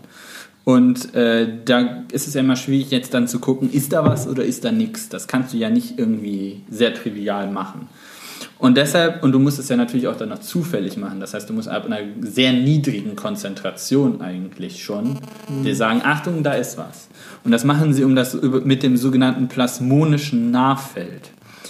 Ähm, weil dadurch, dass dann halt dieser, äh, dieses, dieser, dieser RNA-Strang da halt andockt, ändert sich quasi die elektrische Ladung in den Nanopartikeln, die quasi dieses, diesen RNA-Strang umgeben. Weil okay. besteht ja, letztendlich besteht ja alles aus Atomen. Und das sind ja, ja immer quasi geladene, also die Elektronen in der ja. Elektronen und Protonen in der Kelle. Das heißt, grundsätzlich, auch wenn du sagst, das ist, ein Atom ist neutral oder sowas, wenn du ein Molekülverband hast oder einen Atomverband hast, hast du immer quasi ein elektromagnetisches Feld, was quasi von dem, entweder von, davon ausgesendet wird oder dass es darauf reagiert, wenn du es mit einem elektromagnetischen Feld stimulierst.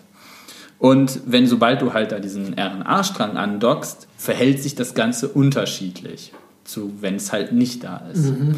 Und das können sie detektieren. Und das ist halt quasi so ein, ein äh, in einer Umgebung von 0,8 bis 16 Nanometer um das Ding herum. Also, aber da ändert. Zum Henker detektiert man sowas. Ja, gut, du hast ja dann äh, ein elektromagnetisches Feld.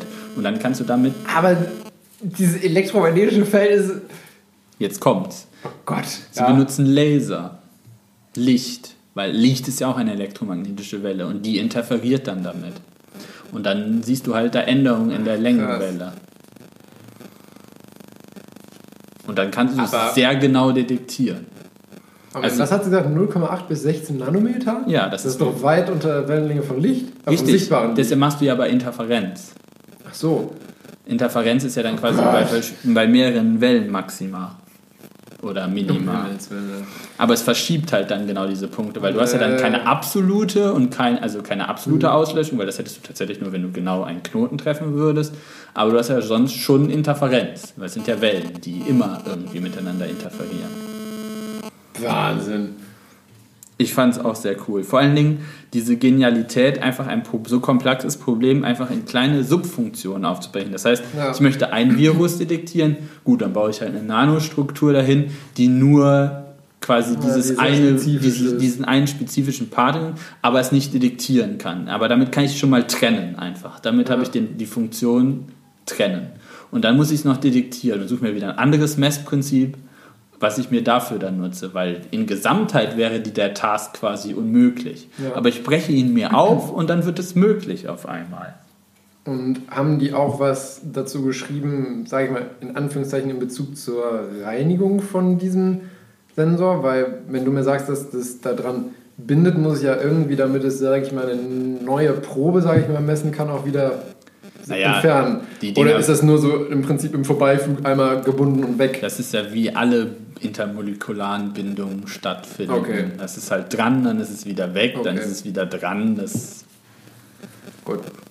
Man würde ja, sagen, wieder zufällig, du, spontan. Man sagt in der Wissenschaft sagt man spontan. Also sprich, wenn du dann im Prinzip, nachdem du deine sag ich mal jetzt, äh, einfach eine Atemprobe von einem Patienten analysiert hast und dann einmal kurz mit sauberer Luft durchpustest, dann reicht das. Dann sollte das ausreichen. Ja. Okay. Also die sind da nicht dauerhaft dran gebunden. Ja, okay, das reicht. Ja, aber genau bei dem halt, dass du halt diese Konzentration noch erreichst, ja. dass das äh, quasi da, da sind sie halt noch dran rum am Futteln. Aber ich fand es einfach zu sehr, sehr cool, dass das äh, so funktioniert. Das ist mega cool. Ja krasser Kram da. Dann sind sie nur darauf ausgegangen, was es da halt, dass es zu falsch positiven Testen führen kann, je nachdem, was du mit der Umgebungstemperatur machen hast, weil sie eine Bindung von so einem RNA-Molekül irgendwie Temperatur freisetzt und wenn du es zu warm, zu kalt, also zu warm hast, dann bindet sich mehrere Sachen da dran, also du brauchst die richtige Temperatur, Bindungsenergien ja, und so. Da dachte ja. ich mir aber so, jetzt wird es aber ziemlich abge, abgedreht. Ja, aber ich fand einfach diese, diese Auseinanderlegung dieses Problems und dass das halt eigentlich äh, jetzt so ein, wieder so ein Prozess ist, den du halt auf relativ viel, also das ist keine Lösung für nur ein Problem, sondern halt, wenn sie, du kannst die Oberfläche, diese Nano-Oberfläche halt mhm. variieren und dann damit eigentlich alles an, damit, also an, an RNA-Viren detektieren, was du möchtest. Schon echt gut. Ja, ne? Ja. Ich muss, mal, ich muss nur mal gucken, vielleicht, äh, das, das, das gebe ich mir selber als Hausaufgabe auch für die nächste Folge, dass ich vielleicht rausfinde, Mach das. Ähm, wie, also, Wie die da aus dem Virus den er. Achso, achso, das ja. Okay. Ja. Sehr gerne. Das wäre dann nochmal ein, ein Betthupfall. Betthupfer. Ja. Schwurbeltime. Ja, Schwurbeltime. Ich sag dir, ne, das, das wurde mir vom, äh, von einem Freund zugespielt. Ähm, ich danke sehr herzlich dafür. Ähm, Ich krieg Schwurbel auch immer noch. ich ich habe mich, ich hab mich köstlich amüsiert, muss ich sagen. Ähm, und zwar, wenn man auf diese Website drauf geht, ich, ich nenne explizit weder einen Link noch den Namen, damit das keiner für voll nimmt. Some will say Fake News. Ja, genau, some will say Fake News, aber das ist so bescheuert. Ich habe nicht die Fantasie. Ich kann das, ich kann, ich kann es absolut nachvollziehen. Ähm, Wir möchten äh, für keinen noch nicht noch eine Werbung machen. Genau, und auf jeden Fall, wenn man auf diese Website draufsteht, dann steht da schon groß als Überschrift: Erstes Deutsches Institut für Aura, Chakra und Energiearbeit. Oh, toll. Ähm, Naturheilpraxis sowieso. Und dann äh, scrollt man weiter runter und dann sieht man hier bla bla, Seminare und so weiter. Und dann steht da geistige OP-Tage. Da denke ich mir so, Sind das OPs für den Geist oder Wow. tun die einfach so, als würden sie OPs machen? Das sind zwei Möglichkeiten, die mir so im Kopf rumschweben. nee, das ist wirklich, sage ich mal, OPs für den Geist, in Anführungszeichen. Ach so, die operieren quasi dich nicht geistig am Kopf, sie operieren an einem Geist. Nee, nee, sie operieren Geistig. dein geistig. Also dich geistig. What? Ja, Okay. genau. So, und dann bin ich natürlich direkt erstmal da, da drauf gegangen, weil mir dachte, geistige OP-Tage, wow, das, Wow. Das, das klingt, das klingt next level. Ähm, ja, und letztendlich ist das halt einfach. Kriegt man dafür wieder Fortbildungspunkte? das wäre das wär gut. Ja, es ist erschreckend, wofür die äh, Ärztekammern alles so Fortbildungspunkte verteilen. Ja, gut, ja, einerseits ist es erschreckend, andererseits muss man halt auch sagen, du musst extrem viele Punkte sammeln einfach. Deswegen bringt Ja, aber es ist auch kein Grund dann dafür, dass man da irgendwie jegliche Mumpitz für zulässt. Ja, was heißt jeglichen Mumpitz? Es ist ja auch schon, sage ich mal, eine gewisse. Es geht ja. Der Sinn bei den Fortbildungspunkten von der Ärztekammer ist ja letztendlich, dass, du, dass sie ähm, damit gewährleisten wollen, dass du mehr oder weniger auf dem aktuellen Stand der Medizin bleibst. Und äh, das erreichst du ja in gewisser Weise auch schon damit, indem du einfach aktuelle, sage ich mal, äh, Fachzeitschriften oder sowas äh, letztendlich ja durchliest und dazu dann eben Fragebögen oder sowas ausfüllst. Ja, ja, das ist richtig, solange es richtige Medizin ist. Ja, und was, also gut, ich habe jetzt noch nicht, noch nicht gesehen, dass man Punkte bekommt für Sachen, die keine Medizin sind, weil die nichts damit zu tun haben. Äh, Gerade, äh, ich, ich höre so ein paar Podcasts, wenn es Minkorrekt oder Hoaxilla ist oder sowas. Und wenn da immer dann so reinflattern, für was man da so alles so, äh, die haben das nämlich auch immer ziemlich auf dem Kicker, für da, was man da so diese Tagungspunkte bekommt, wenn man sich da für irgendeinen äh, da Py- Energiepyramidenblödsinn äh, einschreibt, Ja, dann wie denke ich mir, viele Punkte bekommt man da? ich habe keine Ahnung. Weiß ich, wie viel das auch wert ist, wenn ich dir sagen würde, das bringt dir sechs Punkte oder so, weiß ich, wie viel das ist. Ja, also Das habe ich mir du, nicht gemerkt. Du, bra du musst über. Ich war ähm, einfach schockiert, dass es dafür, dass man sich als Arzt mit sowas fortbilden, in Anführungsstrichen kann. Ja. Ich meine, so Angebote sind natürlich auch beschränkt und du kannst es halt auch noch einmal wahrnehmen ähm, in dem entsprechenden Zeitraum, weil du musst nämlich, wenn das noch der aktuelle Stand ist, den ich jetzt gerade im Kopf habe, du musst über, äh, über fünf Jahre 200 Punkte sammeln. Und normalerweise ist es so, dass halt irgendwie so, wenn, also zum Beispiel gibt es dann jetzt als Beispiel äh, hier Augenheilkunde, gibt es dann die äh, Zeitschrift, ich weiß nicht, wie heißt es, also kurz heißt es ZPA, ich glaube, das ist irgendwie die Zeitschrift für Zentrales praktizierende. Augen, Augenärzte oder sowas. Und dann gibt es dann immer einen Fragebogen und für jeden ausgefüllten Fragebogen kriegst du, glaube ich, so einen Punkt. Ne? Und allein wenn du schon hochrechnest, ne, fünf Jahre, zwölf Monate und jedes, jeden Monat kriegst du eine Zeitschrift, einen Punkt, bist halt bei weitem noch nicht bei 200. Und normalerweise kriegst du für so einen komplette, ähm, für so einen kompletten Kongress oder sowas, also irgendwie AAD, was jetzt gerade war, oder DOG, wo du dann drei oder vier Tage lang dir im Prinzip den kompletten Tag lang immer irgendwie die Vorträge reinziehst, bekommst du, glaube ich, dann irgendwie 15 Punkte oder so. Also es ist tatsächlich, du, du musst schon dranbleiben, dass du diese 200 Punkte auch zusammenkriegst, wenn du dann einen Facharzt machst. Und ja, ich kann die Kritik verstehen, dass für irgendwie Energiepyramiden, wenn du dafür irgendwie einen Punkt oder zwei kriegst, dass es eigentlich Bullshit ist. Andererseits muss man auch bedenken, Gut, wenn du bei 200 Punkten dann einen Punkt, sage ich mal, geschenkt bekommst mit irgendeinem Schwurbel, so what? Meine persönliche Ich Meinung. möchte aber nicht den Geist von Ärzten mit Schwurbel vergiften. es gibt ja immer noch ein paar Leute, die dann da hängen bleiben. Ja, gut, aber ich glaube, das, das kannst du nicht verändern. Zurück zu den geistigen OP-Tagen. Ja, du, du bringst mich ab von meinem Schwurbel. Durch Schwurbel. So, dann bin ich hier auf geistige OP-Tage gegangen, dann steht da, an den Energiebehandlungstagen, in, Anführungs, äh, in, Klammern, Anführungsstrichen, nicht, ja. in Anführungsstrichen, in Klammern, geistige OPs und so weiter, ähm, werden wir direkt geistige Operationen bei den anwesenden Personen durchführen. Es ist empfehlenswert, sich drei Energiebehandlungen, Termine an den Tagen geben zu lassen, wobei maximal zwei Energiebehandlungen an einem Tag durchgeführt werden können. Was Es sind werden, Energiebehandlungen? Moment. Achso. Es werden jeweils in der Früh- und Nachmittags Energiebehandlungen angeboten. Die Morgenenergiebehandlungen beginnen um bla bla und so weiter. Zehn Personen innerhalb einer Stunde in einer Gruppe. Auf jeden Fall ähm, gibt es dann, wie gesagt, diese Energiebehandlungen morgens und nachmittags. Schön. Danach und davor natürlich immer mit Ausruhe, damit Energie wirken kann und so ein Schwachsinn. ist das ein Schwachsinn? Die, äh, die Energiebehandlung, das Christusgitter, löst alles, was dem entgegenspricht, was man sich und andere. Was? Was? Nee, da, dass man sich und andere so liebt, wie man ist. Dann der Oh Orgon-Okulator nein, die Organe. Oh nein. füllt jede Zelle mit Licht und regeneriert die DNS. Ist das nicht Tachyonen- gefährlich? Oh, Tachyon. Tachyonenfarbtherapie bringt Seele und Anteile in Frieden und Harmonie. Ja, und. Allheilfriedensgitter löst alles, was dem entgegenspricht, dass man Frieden in sich und um sich findet. Tachyon-Magnetbett reguliert Blutstoffwechsel und Organsysteme.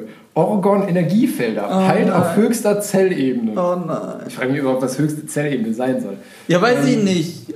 Das Kristallbett reguliert, reinigt die Kristall Chakren wird auch fürchterlich tiefster unbequem an. Und jetzt Atlantis-Gitter aktiviert altes Atlantis-Wissen. Oh in den nein. Zellen. In den Zellen, ja, natürlich. Oh Gott. Und dann, äh, also noch ganz. Das ist, wir sind erstmal bei dieser Aufenergetisierung vor der geistigen OP. Nee, nee, das sind diese geistigen OPs. Ach so, okay. Ja.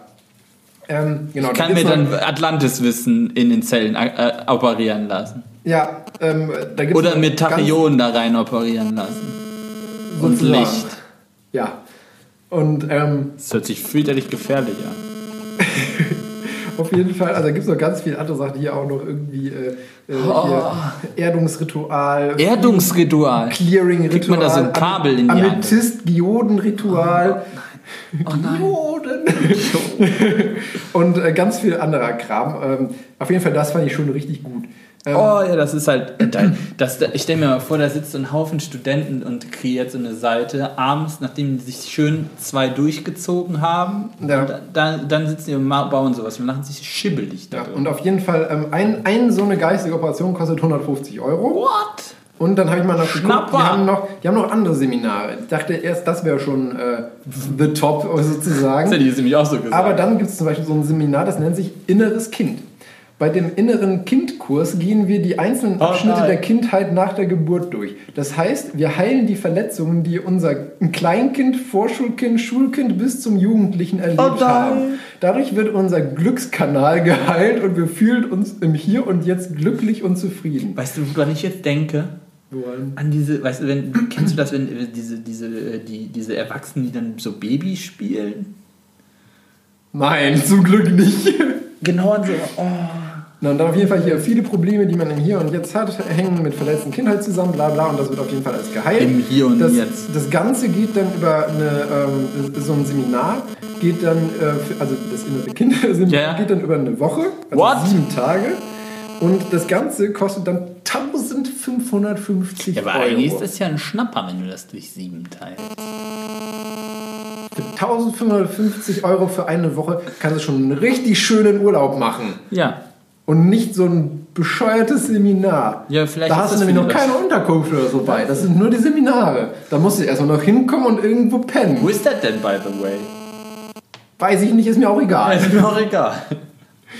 Ja, und auf jeden Fall, da gibt es noch andere Kurse. Auch ein Pendelkurs für 540 Euro sind drei Pendelkurs. Tage. Lernt man dann zu pendeln oder wird Ich man dann weiß es gependelt? Auf jeden Fall ganz viel Blödsinn. Ähm, dann äh, gab es noch einen Reiter Produkte. Ne? Oh Was ja. verkauft ihn für Produkte? Amethyst. Hauptsächlich, genau, hauptsächlich Und. Tachyonen. Tachyonen, wie sehen Tachyonen aus? Das sind einfach Edelsteine, die mit dem entsprechenden Tachyon dann belegt wurden oder wie auch Ah, immer ja, man das informiert. nennt. mag. Letztendlich kriegst du dann irgendwelche Halbedelsteine da äh, verkloppt für, ich habe mal geguckt, also äh, wirklich, alles was, du dir nicht so auf, du hörst dich ja schon an wie ich. alles, was du dir irgendwie vorstellen kannst, was du theoretisch dir vorstellen kannst an Problemen, die man irgendwann irgendwie in irgendwelchen Lebenssituationen haben könnte, dafür hast du auf jeden Fall einen Verkaufen die auch Orgon-Pyramiden? Mit Sicherheit, ich weiß es nicht. Weil eigentlich ist das Und- ja nur in Harz eingegossener Schrott. Nein, nein, nein, das ist alles sehr viel Ja, komplex. auf jeden Fall kosten diese Steine, wo dann einer einmal Hokus Pokus Filibus drüber gemacht hat, äh, 30 bis 60 Euro das Stück. Und Schöner Stein. ja, und was ich auch noch schön fand, das ist allerdings umsonst, also richtig günstig. Ja, richtig gut. Für nichts ähm, äh, gehen die natürlich auch äh, mit der Zeit und im Rahmen von Corona sind natürlich so anwesenheitspflichtige Sachen wie diese geistigen Operationen ein bisschen schwierig. Machen sie jetzt. Richtig. Speziell für äh, passenderweise Rückenschmerzen, muss man sagen, was ich als Thema hatte, gibt es einen Link zu einem YouTube-Video, was von dieser Heilpraktikerin täglich zweimal neu mit Energie aufgeladen wird, wo diese Tuller vor dem Bildschirm steht und dann irgendwie so deine Wirbelsäule imaginär abtastet und du irgendwelche Übungen mitmachen sollst. Auf jeden Fall heilt die dich dann über ein YouTube-Video. Dass die zweimal am Tag energetisiert. Oh, ich klapp Ja, zusammen. ja. Auf jeden Fall, das war wieder äh, wirklich äh, Schwurbel at its best. YouTube. Das einzige Videoportal, was einen richtig Aggressionen bereitet, weil es dir dauernd irgendwelche Premium-Mitgliedschaften und Werbung verkauft. Ja, das sowieso. Aber ähm, ja, das, das war mal wieder ein, ein Premium-Schwurbel, den ich dir nicht vorenthalten wollte. Oh mein Gott, ich glaube, das war Geistige bisher unser abgedrehter, oder? Das hast du ja auch ausgedacht. Nee, habe ich nicht. Ich kann dir nachher gerne Ding schicken. Nee, bitte nicht. Bitte nicht. Ja. Aber gut, damit ähm, wären wir auch relativ pünktlich tatsächlich mit unseren äh, Oh. Themen durch und noch knapp unter anderthalb Stunden. Nice. Was haben wir denn gelernt? Nichts, Nichts. Volles. Das ist alles in Orgon-Pyramiden überschrieben worden. Genau. Nee, ähm, ja, was haben wir gelernt? Äh, äh, SpaceX äh, schickt weiterhin alles Raketen Mögliche. in den Tod. genau, Raketen in den Tod. ähm, eine, eine pseudogrüne Rallye-Serie existiert Ja, okay. und Das ist ja ähm, Zusammenfassung. es, es gibt jetzt einen, einen optischen Nanosensor, mit äh, dem man sehr schnell in Realtime ja, Coronaviren messen kann. Wie gesagt, mich würde wirklich interessieren, ob das schon in dieser Kiste da drin ist, äh, Das die ich da mal gesehen habe. das wäre natürlich übel ich meine, rein, rein, rein zeitlich würde es ja ungefähr hinhauen. So ein Jahr noch an Weiterentwicklungszeit, why not? Und ähm, ja, das, das wäre natürlich äh, krass praktisch auch wirklich für so Sachen, wenn man sagt, okay, man möchte wieder so langsam Richtung äh, Veranstaltungen gehen, anstatt dass dann jeder erstmal mit einem Stäbchen in der Nase popeln muss und so einen Schnelltest machen muss. Zumal Oh ja. auch ein Schnelltest ja noch 15 bis 20 Minuten Sie dauert. mir jetzt auch bei meinen zwei Schnelltests gefragt haben, also das ja, dann sind ja immer schon einige Leute dabei, ne? So äh, dann rumsteht. Das dachte ich mir mal so, das waren jetzt in den letzten zwei Wochen waren meine zwei Tests, die zwei Gelegenheiten, wo ich mit den meisten Menschen auf einem Platz gehangen habe. Ja, ja und vor allem, du, ähm, ich meine, ist natürlich gut und sinnvoll, dass es gemacht wird, aber du pro- produzierst halt auch enorm viel Müll mit diesen Schnelltests, muss man einfach sagen. Ja. Und wenn du natürlich einfach theoretisch eine Kiste hast, wo du 10 Sekunden lang irgendwie eine Wand ein anschreien musst oder anpusten musst Ja. und danach weißt du, was ich mit einer Sensitivität von 80 bis 90 Ja, Prozent, was halt- ja bei einem äh, Schnelltest nicht Du könntest wesentlich deutlich ist. mehr lockern, wenn du halt sagen, alle crowded places Ja, und es ist halt viel schneller, mit 10 Ja. Sekunden im Vergleich zu 15 Minuten oder so. Da, kriegst du, da, da ist es ja auch realistisch, sag ich mal, dass du von einer Großveranstaltung irgendwie 1000 Leute mit. Stimmt, vom Einlass am, Kon am Kon Ja. ähm, Konzert oder sowas. Eben, Ja. Das ist ja viel, viel besser. Und du kannst ja sagen, wenn dann die Kiste noch sagt, äh, ist positiv, Gehen dass du mal noch zum mal einen, Test. einen Schnelltest Ja, genau, dann- wo dann die Sensitivität noch höher ist. Ja, wie, so. genau, wie Das so, ja ein Metalldetektor Ein, quasi. genau, das wäre ja wirklich ein, ein realistisches Konzept, das Ganze. Ein realistisches, wir, wir, pure Fiktion. Ja. Ja, Hast du ein schönes dass du keinen Bock mehr hast, auf äh, über AstraZeneca zu sprechen. Ja. Ja. Ja, einfach nur ja. Dass ich mich anscheinend beim äh, quasi beim, mit, mit, mit meinem Rücken und generell meinen anfangenden Gebrechen gar nicht so dumm anstelle äh, und sich der Osteopath tatsächlich nicht lohnt. äh, ja. Und dass es anscheinend Leute gibt, die sich geistig für Geld heilen lassen. ja, Wahnsinn. Ich frage mich, ich würde mal echt gerne die Revenues von diesen Firmen sehen. Ich, also, Ich kann mir Ich das einfach muss- nicht vorstellen. ich, ich will, würde wirklich, also ich würde tatsächlich Geld, glaube ich, dafür bezahlen, nur um mal irgendwie so einen Livestream von so einer Behandlung da zu sehen. Ja, aber dann würdest du die halt unterstützen, ne? Ich finde das dann auch mal Nee, ich, ich würde einem externen Spion oder so das Geld bezahlen, dass der das für mich filmt. Einfach. Ohne dass die was davon haben. Du, ohne dass die, das wäre natürlich der Optim Opti. Ja. Ja. Also, ja. Mir fehlen die Worte. Mir fehlen die Worte. Gut, dann, ähm, wo mir die Worte fehlen, äh, hast du dann noch Hab ich noch ein paar Worte. humoristischen Rauskehrer, Ja. auf den ich sehr gespannt bin. Ja, also ein Hardware-Ingenieur, ein Software-Ingenieur und ein Projektmanager machen während der Mittagspause einen kleinen Spaziergang. Als sie im Gebüsch eine uralte Messingöllampe entdecken, heben sie sie auf und reiben sie sauber. Schwupps, ein Lampengeist erscheint. Wie, was auch sonst, ne? Äh, danke, dass ihr mich aus meiner Gefangenschaft in der Lampe erlöst habt. Robin Williams hatte ich leider nicht raus. äh, ihr habt drei Wünsche frei. Da ihr zu dritt seid, hat jeder einen. Der Hardware-Ingenieur überlegt einen Moment und sagt, ich möchte auf einer Yacht über den Pazifik se segeln, hart am Wind mit einer komplett weiblichen Besatzung. So sei es, sagt der Lampengeist und schwupps ist der Hardware-Ingenieur verschwunden. Der Software-Ingenieur denkt ein Weilchen nach und sagt, ich würde gerne zusammen mit einer Horde scharfer Bräute auf Harley Davidsons äh, und äh, durch den Südwesten der USA cruisen. So sei es, sagt der Lampengeist und schwupps ist der Software-Ingenieur verschwunden. Der Projektmanager schaut auf den Platz, wo, sich die beiden, wo die beiden anderen standen und reibt nachdenklich sein Kinn. Schließlich sagt er zum Lampengeist, ich hätte die, gern, die zwei gerne wieder zurück im Büro, direkt nach der Mittagspause. Das war so klar. Das war wirklich so klar. Einfach. Da man so, Mist, ohne die kann ich ja gar nichts mehr machen. Die kommen ja schön zurück. Gut, dass du jetzt auf die zweite versteckte Ebene in diesem Witz angesprochen hast. Ja. Aber ja, Sehr schön. sehr schön. Ja, ich fand. Ein, eine, eine schöne Kurzgeschichte zum Schluss. sozusagen. Ja. Ja, ähm, damit sind wir dann auch am Ende unserer jetzigen Folge, heutigen Folge. Am Die, Ende. kann man sagen, diesigen Folge? Nein, kann man nicht sagen. Ja, ähm, es hat mich sehr gefreut, dass wir tatsächlich mal eine, eine Folge in Präsenz jetzt äh, Ja, ist tatsächlich konnten. eigentlich recht angenehm. Genau, macht auch einiges einfacher. Man braucht nicht zwingend Internet. Demnach kann auch weniger schief gehen. Oh ja. Oh ja. Ähm, ich äh, habe mir das Zusammenschneiden unserer beiden Tonspuren gespart, weil wir auf einem Mikro aufnehmen können. Das ist richtig. Und ja, vielleicht schaffen wir das ja nochmal und früher als in mehr als einem Jahr. Jedes Jahr einmal. Jedes Jahr einmal. Genau, und äh, ansonsten, nichtsdestotrotz, auch wenn wir uns jetzt in Persona gegenüber sitzen, äh, wünsche ich dir dann noch eine schöne Zeit bis zur nächsten Folge. Ach, da fällt mir gerade ein. Ähm, die nächste Folge müssen wir, glaube ich, ausfallen lassen, weil nämlich Oh. Das, äh, das Wochenende, wo wir die nächste Folge aufnehmen täten, habe ich nämlich Wochenenddienst. Und da habe ich halt keine Zeit, den Podcast aufzunehmen. Demnach müssen wir überlegen, entweder kommt dann die nächste Folge in drei statt in zwei Wochen oder wir überspringen einfach einen Tonus und die nächste Folge kommt in vier Wochen. Das Bleibt ist, spannend. es bleibt spannend, genau. Das hätte man natürlich auch vorher klären können. ja, das ist mir jetzt gerade wieder. Aber dann wären wir ja professionell und Ja, das wollen ja. wir ja nicht. Ähm, Viel zu langweilig. genau, also dann äh, Bis, zum nächsten Mal. Bis zum nächsten Mal, in zwei oder in vier Wochen. Ähm, nichtsdestotrotz, halt die Ohren steif. Äh, viel Spaß, bleibt gesund, mach's gut. Tschüss, ciao und bye bye. Tschüss.